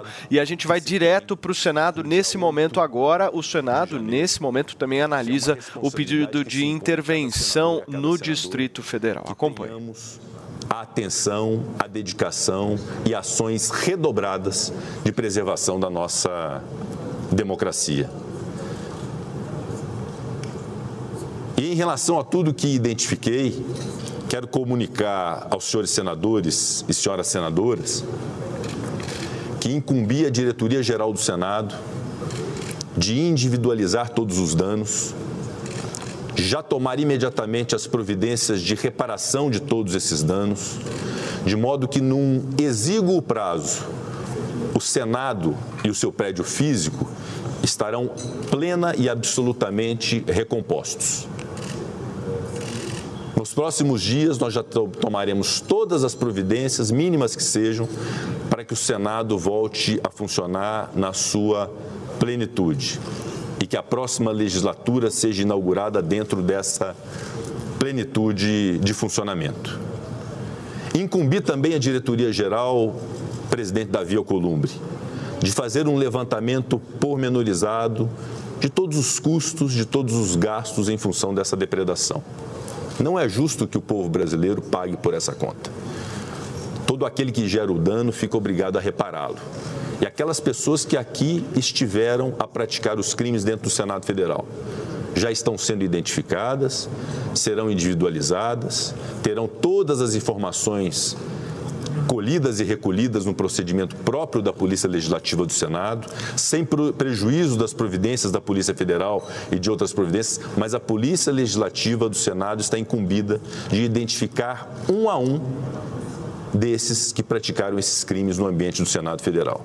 E ao identificá-los, Advocacia do Senado também já está incumbida, já o foi pela manhã, juntamente com a Polícia Legislativa, de fazer as representações criminais por todos os tipos penais praticados nesse dia 8 de janeiro na sede do Senado. Desde a invasão, passando pelo dano ao patrimônio público, passando pelo crime mais grave que se viu, o atentado ao Estado de Direito, incluído no Código Penal, por iniciativa deste Congresso Nacional, na alteração do Código Penal que incluiu os tipos penais do artigo 359 do Código Penal. As representações criminais serão feitas ao Supremo Tribunal Federal, serão feitas às instâncias de primeira, aos órgãos de primeira instância. E além disso, senador Eduardo Braga, cuidaremos também, além das providências criminais, de ajuizar as ações de reparação de danos individualmente em relação a essas pessoas, com todas as medidas cautelares de arresto, de sequestro, de bloqueio de ativos, porque, repito, não é justo que o povo brasileiro pague a conta da depredação praticada por criminosos. Eles deverão pagar essa conta e nós tomaremos todas as providências para que isso aconteça em relação à invasão praticada no Senado, na Câmara dos Deputados, a invasão praticada no Congresso Nacional.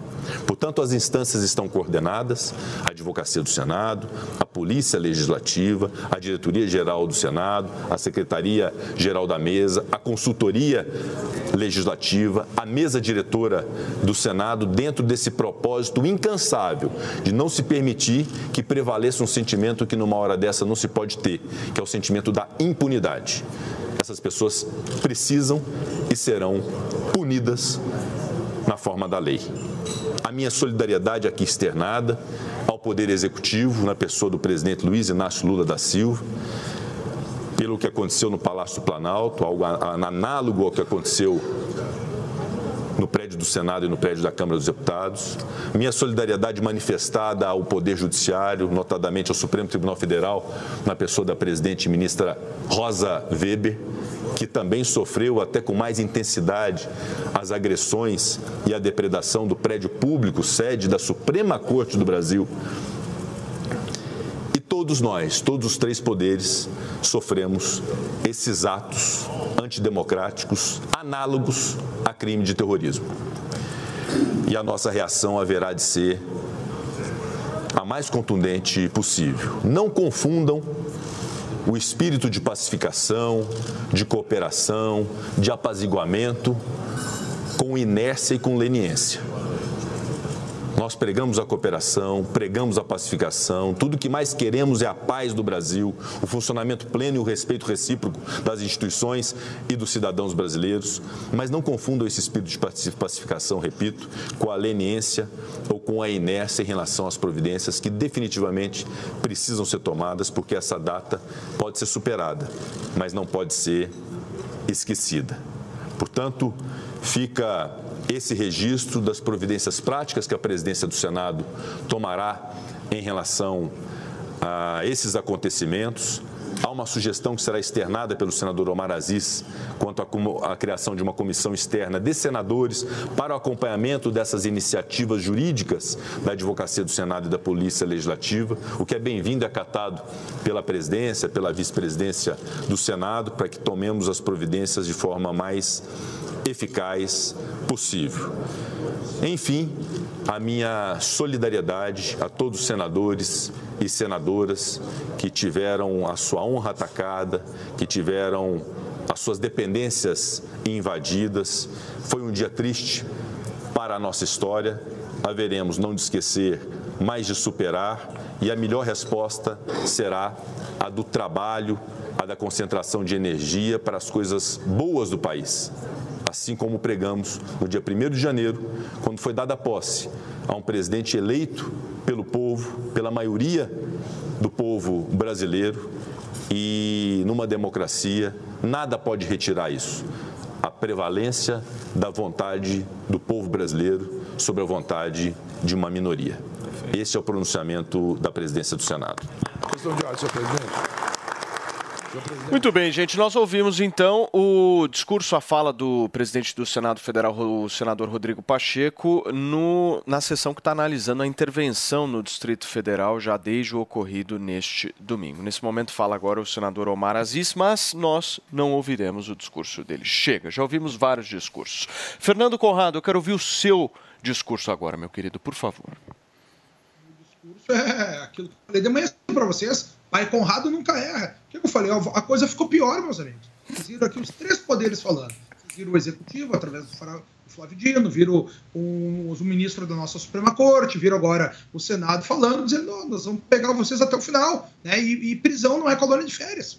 Né? Daí eu quero só trazer fora desse assunto, vocês estão dizendo, ah, essas pessoas foram presas, essas pessoas estavam. Porque olha só uma coisa que a gente tem que levar em consideração, tá? Horrível, criminoso, tem que ser punido, tudo que aconteceu em Brasília. Mas em todo o resto do Brasil a gente não teve nenhum fato desses de violência, nenhum fato de invasão, nada, em todos esses uh, acampamentos que saíram espontaneamente, né, de maneira sem, sem violência alguma. E aí, só para lembrar que lá em Brasília, o Exército falou para as pessoas que iriam tirar de Brasília e colocaram ônibus à disposição, ah, vão lá no fundo e entrem nos ônibus, e saíram numa caravana todos os ônibus com essas pessoas que foram ditos que seriam retiradas dos acampamentos. E aí botaram na caravana, enganados pelo exército, e foram para a Polícia Federal, onde estão lá presos. O Marrom aqui vem, vem pedir que seja clemência a eles. Já foi dito ali que não, vai, não é uma colônia de férias e as coisas não funcionam desse jeito.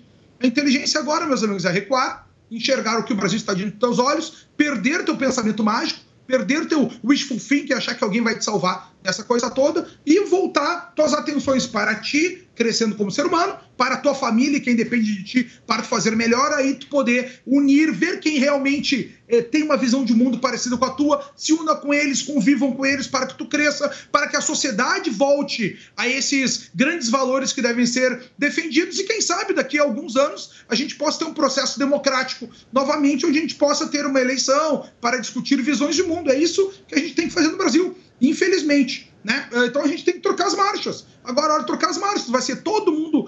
Vocês já viram, vai ser todo mundo perseguido. Todo mundo calado. Imprensa, televisão, quem, né, quem comenta. Não, eu, eu não tô vendo a Zoe sentada aqui, não viu o Constantino ontem, né? O Tutinha saiu da Jovem Pan. É isso aí, meus amigos.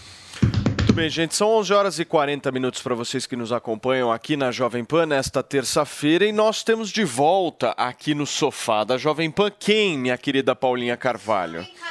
do barbudo, é. usuário de Hervik. Usuário de Hervik. Pois é. Gente, olha só. Quando o Andrade aparece, é sinal de duas coisas. A primeira aqui, se há pelos Penugem. se há pelu, A penugem. penugens, a esperança. Exato. Ou seja, Sim. você olha pro Andrade, você que é careca que está nos acompanhando, você olha pro Andrade e você vê uma pitada de esperança. Sim, você quer ter essa juba, essa barbona. Você vê, ele representa muito a esperança dos carecas de não serem mais carecas, Sim. certo, meu querido Andrade? Certíssimo. E outra coisa que o Andrade representa, boa promoção. Sempre. É. As melhores aqui Traz no aqui Morning boas Show, porque a gente exige isso. Certo, Ó, Paulo, certíssimo. A gente voltou porque a gente tinha disponibilizado um lote.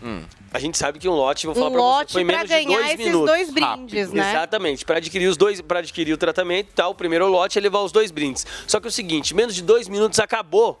Esse... Amo vocês, Então, gente, audiência. vocês que ligaram no 0800 020 1726 e não conseguiram aproveitar a promoção, eu voltei aqui, Paulo, mas eu pedi para o pessoal lá correr com os brindes para organizar certinho. Por quê? Porque a gente não pode delimitar lote, porque realmente acaba muito rápido. Então, agora eu vou estender 15 minutos para a audiência aproveitar a promoção. Lembrando, Paulo, que o Hervik, a gente sempre busca ser o mais transparente possível, tava ali um dos nossos antes e depois na tela para você que acompanha sempre aqui, que é o quê? É aquele caso onde o cara tá perdendo o cabelo, ficando careca, calvo, Falha, começa a usar o Hervik e começam a sumir as falhas, né, Paulinha? Exatamente. E isso tudo por conta da pura tecnologia que o Hervik tem. E a gente, para mostrar e para provar para você que ainda tem dúvida se funciona ou não, a gente traz aqui ó, a composição do Hervik.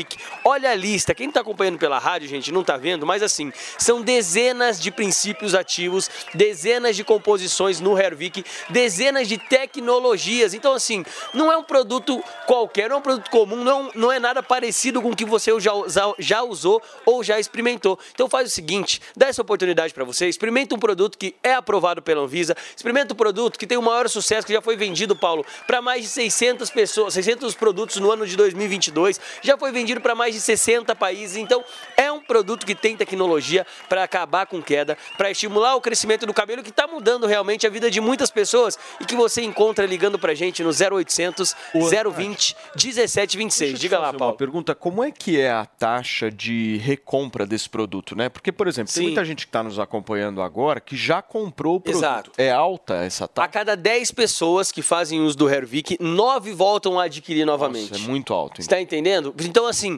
por que, que nove voltam a adquirir? Porque é um produto que tem eficácia. É um produto que tem o laudo da Anvisa. Quando a pessoa co- compra e experimenta, já era. Aquilo ali ela já vai fazer mais três, quatro pessoas comprarem que estão precisando. Por quê? Porque ela sabe que funciona. E a gente sabe, Paulo, que se a gente tem 1% de dúvida, a gente não compra. A gente não vai investir o nosso dinheiro quando a gente tem dúvida.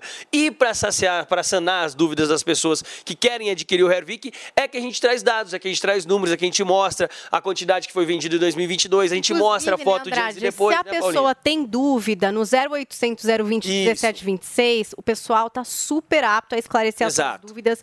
E lembrando que não é sempre que tem esses brindes maravilhosos, o smartwatch que você não ganhou de Natal e queria, Exato. e também a caixinha. Então São agora dois, né? vai Dois ser brindes, 15 exato. minutos com esses dois brindes 15 minutinhos. e o melhor preço, até né, o meio dia, até o final do morning, até o meio-dia, além de pagar o valor de 2021, além de ter o desconto de lançamento Sem no meu sem reajuste nem de 2022 nem de 2023. Então você vai pagar o valor de lançamento. E quando a gente lançou, nem brinde tinha, ou seja, você vai pagar o valor de 2021 de lançamento no tratamento de um ano Mais dois brindes. e mais dois brindes. Um Sensacional. smartwatch que conta passo, batimento cardíaco e ainda a caixinha de som Bluetooth à prova d'água no 0800 020 1726. Paulo. Até meio-dia, vocês Até têm meio-dia. 15 minutos para pegar esse telefone, ligar e garantir Exato. o Hervik hoje, que é esse tratamento sensacional. Manda foto a pra gente também, usa né, Paulo? Jovem Pan, meu, a É gente verdade. e gosta Exatamente. muito do produto, recomenda para vocês. O negócio é bom, funciona e é o que o Andrade diz. Dá uma olhada no espelho, se você tem uma penugem, meu amigo, compra logo Exato. esse Hervik, porque o negócio floresce de uma forma. Olha esse cabelo do Andrade, ele era. Liga lá, gente, ó, 0800 020 1726. A gente sabe que é pra homens, pra mulheres, pra cabelo e pra barba, Paulo. Obrigado, Andrade. Gente, aproveita até meio-dia, hein? Eu vou para um rápido intervalo comercial, meu querido Fernando Holliday. Fê, nós temos muito o que falar ainda hoje. Eu tô aqui esperando. Mas muito, muito. Você pode esperar só mais um pouquinho. Eu vou para um rápido intervalo comercial e a gente já volta aqui na Jovem Pan. Jovem Pan, 80 anos. Pioneirismo, obstinação, o amor pelo rádio e pela TV e o respeito ao público são os grandes ensinamentos de Antônio Augusto Amaral de Carvalho. O seu Tuta, como sempre foi chamado, de forma carinhosa por parentes, amigos e funcionários, está na galeria dos grandes nomes da comunicação do Brasil. Nascido em 28 de abril de 1931, foram mais de 60 anos de dedicação e trabalho com um lema: Ninguém faz sucesso sozinho. A frase continua presente na Jovem Pan. Referência na informação com credibilidade. Jovem Pan, 80 anos.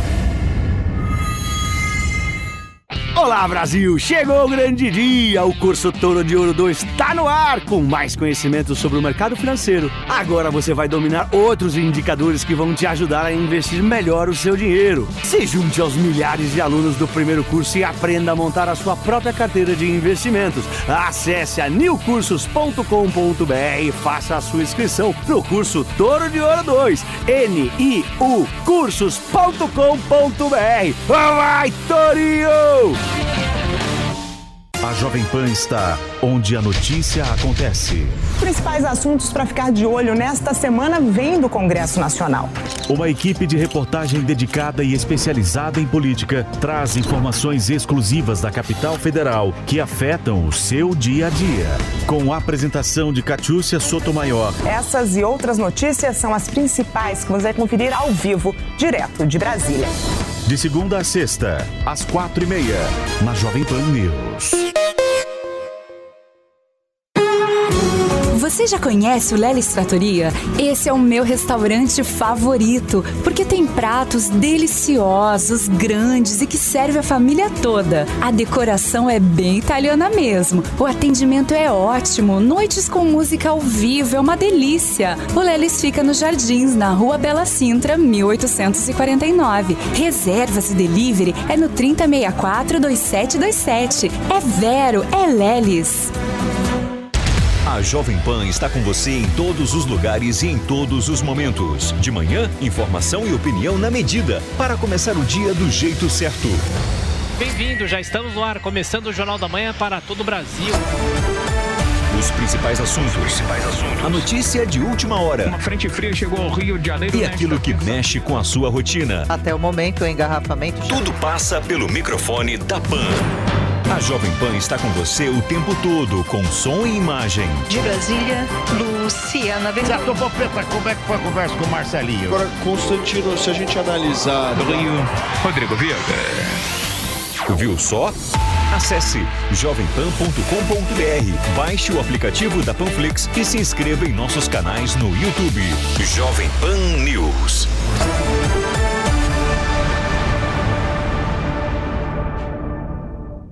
Quem é da década de 90 já conhece o Pense Bem, né? Agora ele voltou e é computador de verdade. O notebook Pense Bem é perfeito para te acompanhar em todos os lugares, seja trabalhando ou até mesmo se divertindo com vídeos e séries. Possui sistema Windows e processador Intel com imagem HD e teclado luminoso e um acabamento todo em metal para você curtir com muita tecnologia e diversão. Acesse www.tectoy.com.br e garanta já o seu. Jovem Pan News. E aí, tá embarcando no mundo de apostas esportivas e não sabe por onde começar? Então conheça o vaidebob.com. Simples, fácil e intuitivo, o site te oferece as melhores odds do mercado e tem mais. Nas redes sociais, arroba vai de Bob, você tem postagens diárias sobre as principais disputas e dicas para fazer aquela fezinha. Muita gente acha que apostar é um bicho de sete cabeças, mas agora que você tem o Vai de Bob, fica relax. Então já sabe, na dúvida, vai de Bob. Esta, esta, esta é a Jovem Pan News. Dia 15 de janeiro, você vai descobrir que unicórnios são reais. O que faria com esses 20 milhões de dólares extras? São empresas avaliadas em bilhões de dólares e nossa missão é encontrá-las. Os investidores podem ganhar dinheiro nisso? Esse grupo de experientes investidores vai escolher quem serão os próximos unicórnios dessa era. Estou dentro e vou investir. Conheça um novo jeito de investir no Unicorn Hunters. Estreia domingo às 5 e meia da tarde na Jovem Pan News. Sociedade. Sociedade Social. A gente precisa entender que o artifício da mentira acompanha os animais.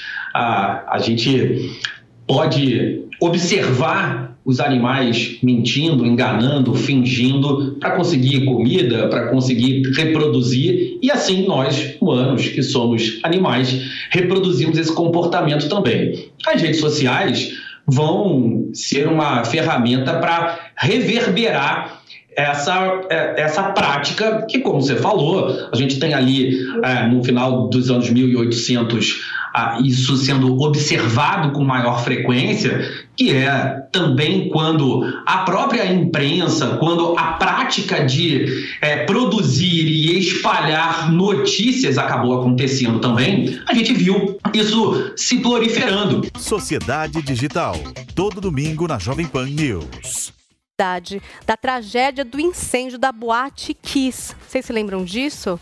24 pessoas, jovens inclusive, morreram em Santa Maria, no Rio Grande do Sul, em 2013. Então a gente tem uma adaptação, então não é um documentário. Até no elenco tem o Paulo Gorgulho, a Débora Lemo, o Thelma Fernandes, Bianca Baiton, Paola Antonini, Laila Zaid, um monte de gente sob direção da Júlia Rezende.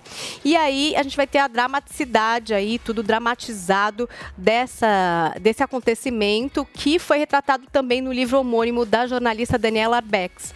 Então vão ser cinco episódios que estreiam no catálogo do streaming da Netflix em 25 de janeiro. Vamos aguardar por essa estreia. Muito bem, gente. Deixa eu dar um recado rápido aqui para vocês que nos acompanham sobre o nosso queridíssimo vaidebob.com. Você quer começar o ano bem e apostar uma graninha e ganhar essa graninha? Então vaidebob.com. Transforme os seus palpites em dinheiro e dinheiro fácil, gente. Essa essa semana tá cheia de futebol de altíssima qualidade. E se liga que nessa terça-feira nós temos mais jogaços da Copinha de 2023. A competição dos maiores clubes júniores do Brasil abre o calendário de futebol brasileiro e segue a todo vapor. Agora tá valendo a classificação e cada partida importa. Tem Corinthians, São Paulo, Flamengo e aí quem que você acha que vai conquistar o título desse ano? Vai lá, palpita e que tal multiplicar as chances de você lucrar no vaidebob.com. O céu é o limite limite. Só no vaidebob.com você é coroado rei ou rainha das múltiplas e pode ganhar até 3 mil reais em bônus.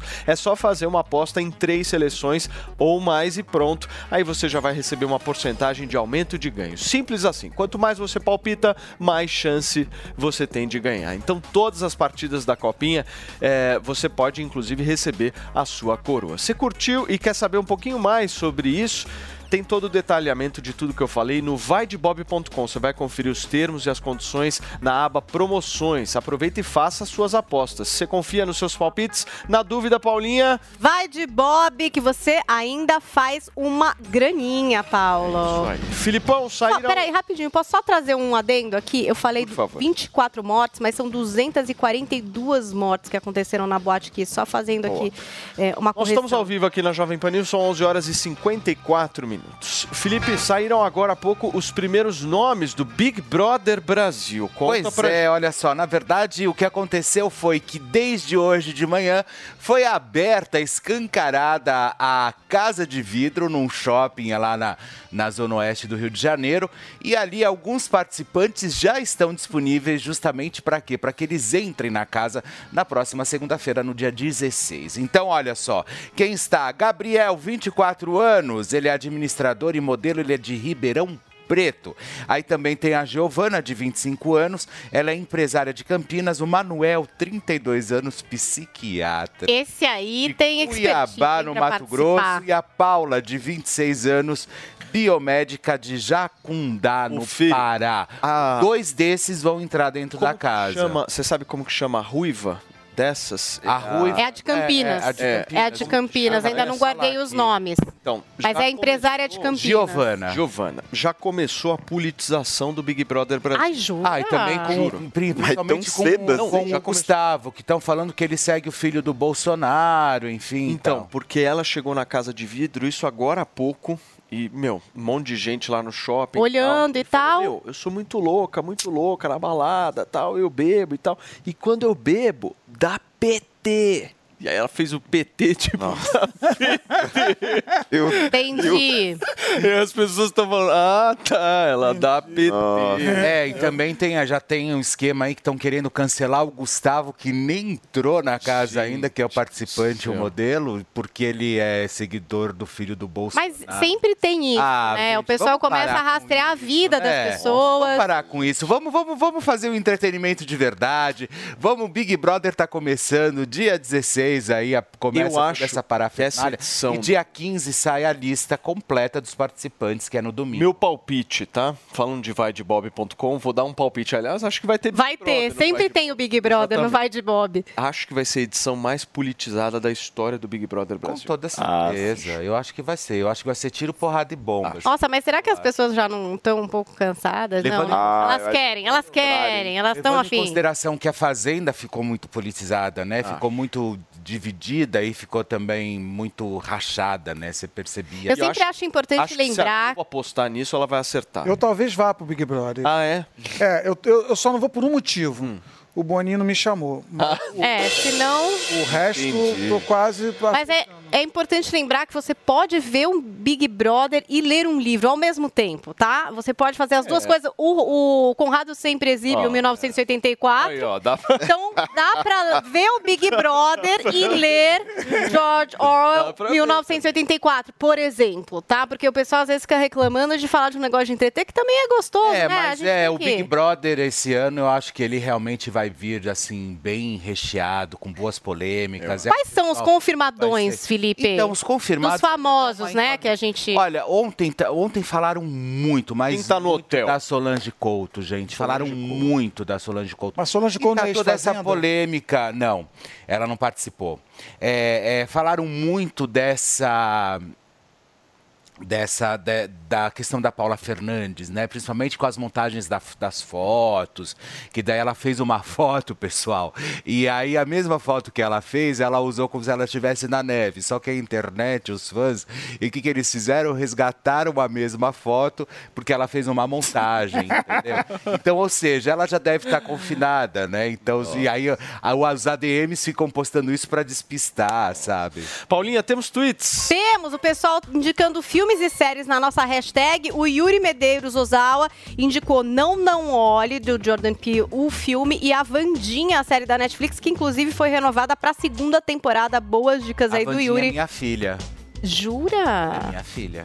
Então, depois você contar melhor essa história de um filho que tá por aí, né? Turma, muito obrigado, viu, pela companhia, pela audiência de vocês. Um abração, Fernando Conrado, Filipão, Beijo nosso pra Holiday. você. Beijo pra vocês. Show Valeu, sábado, pessoal.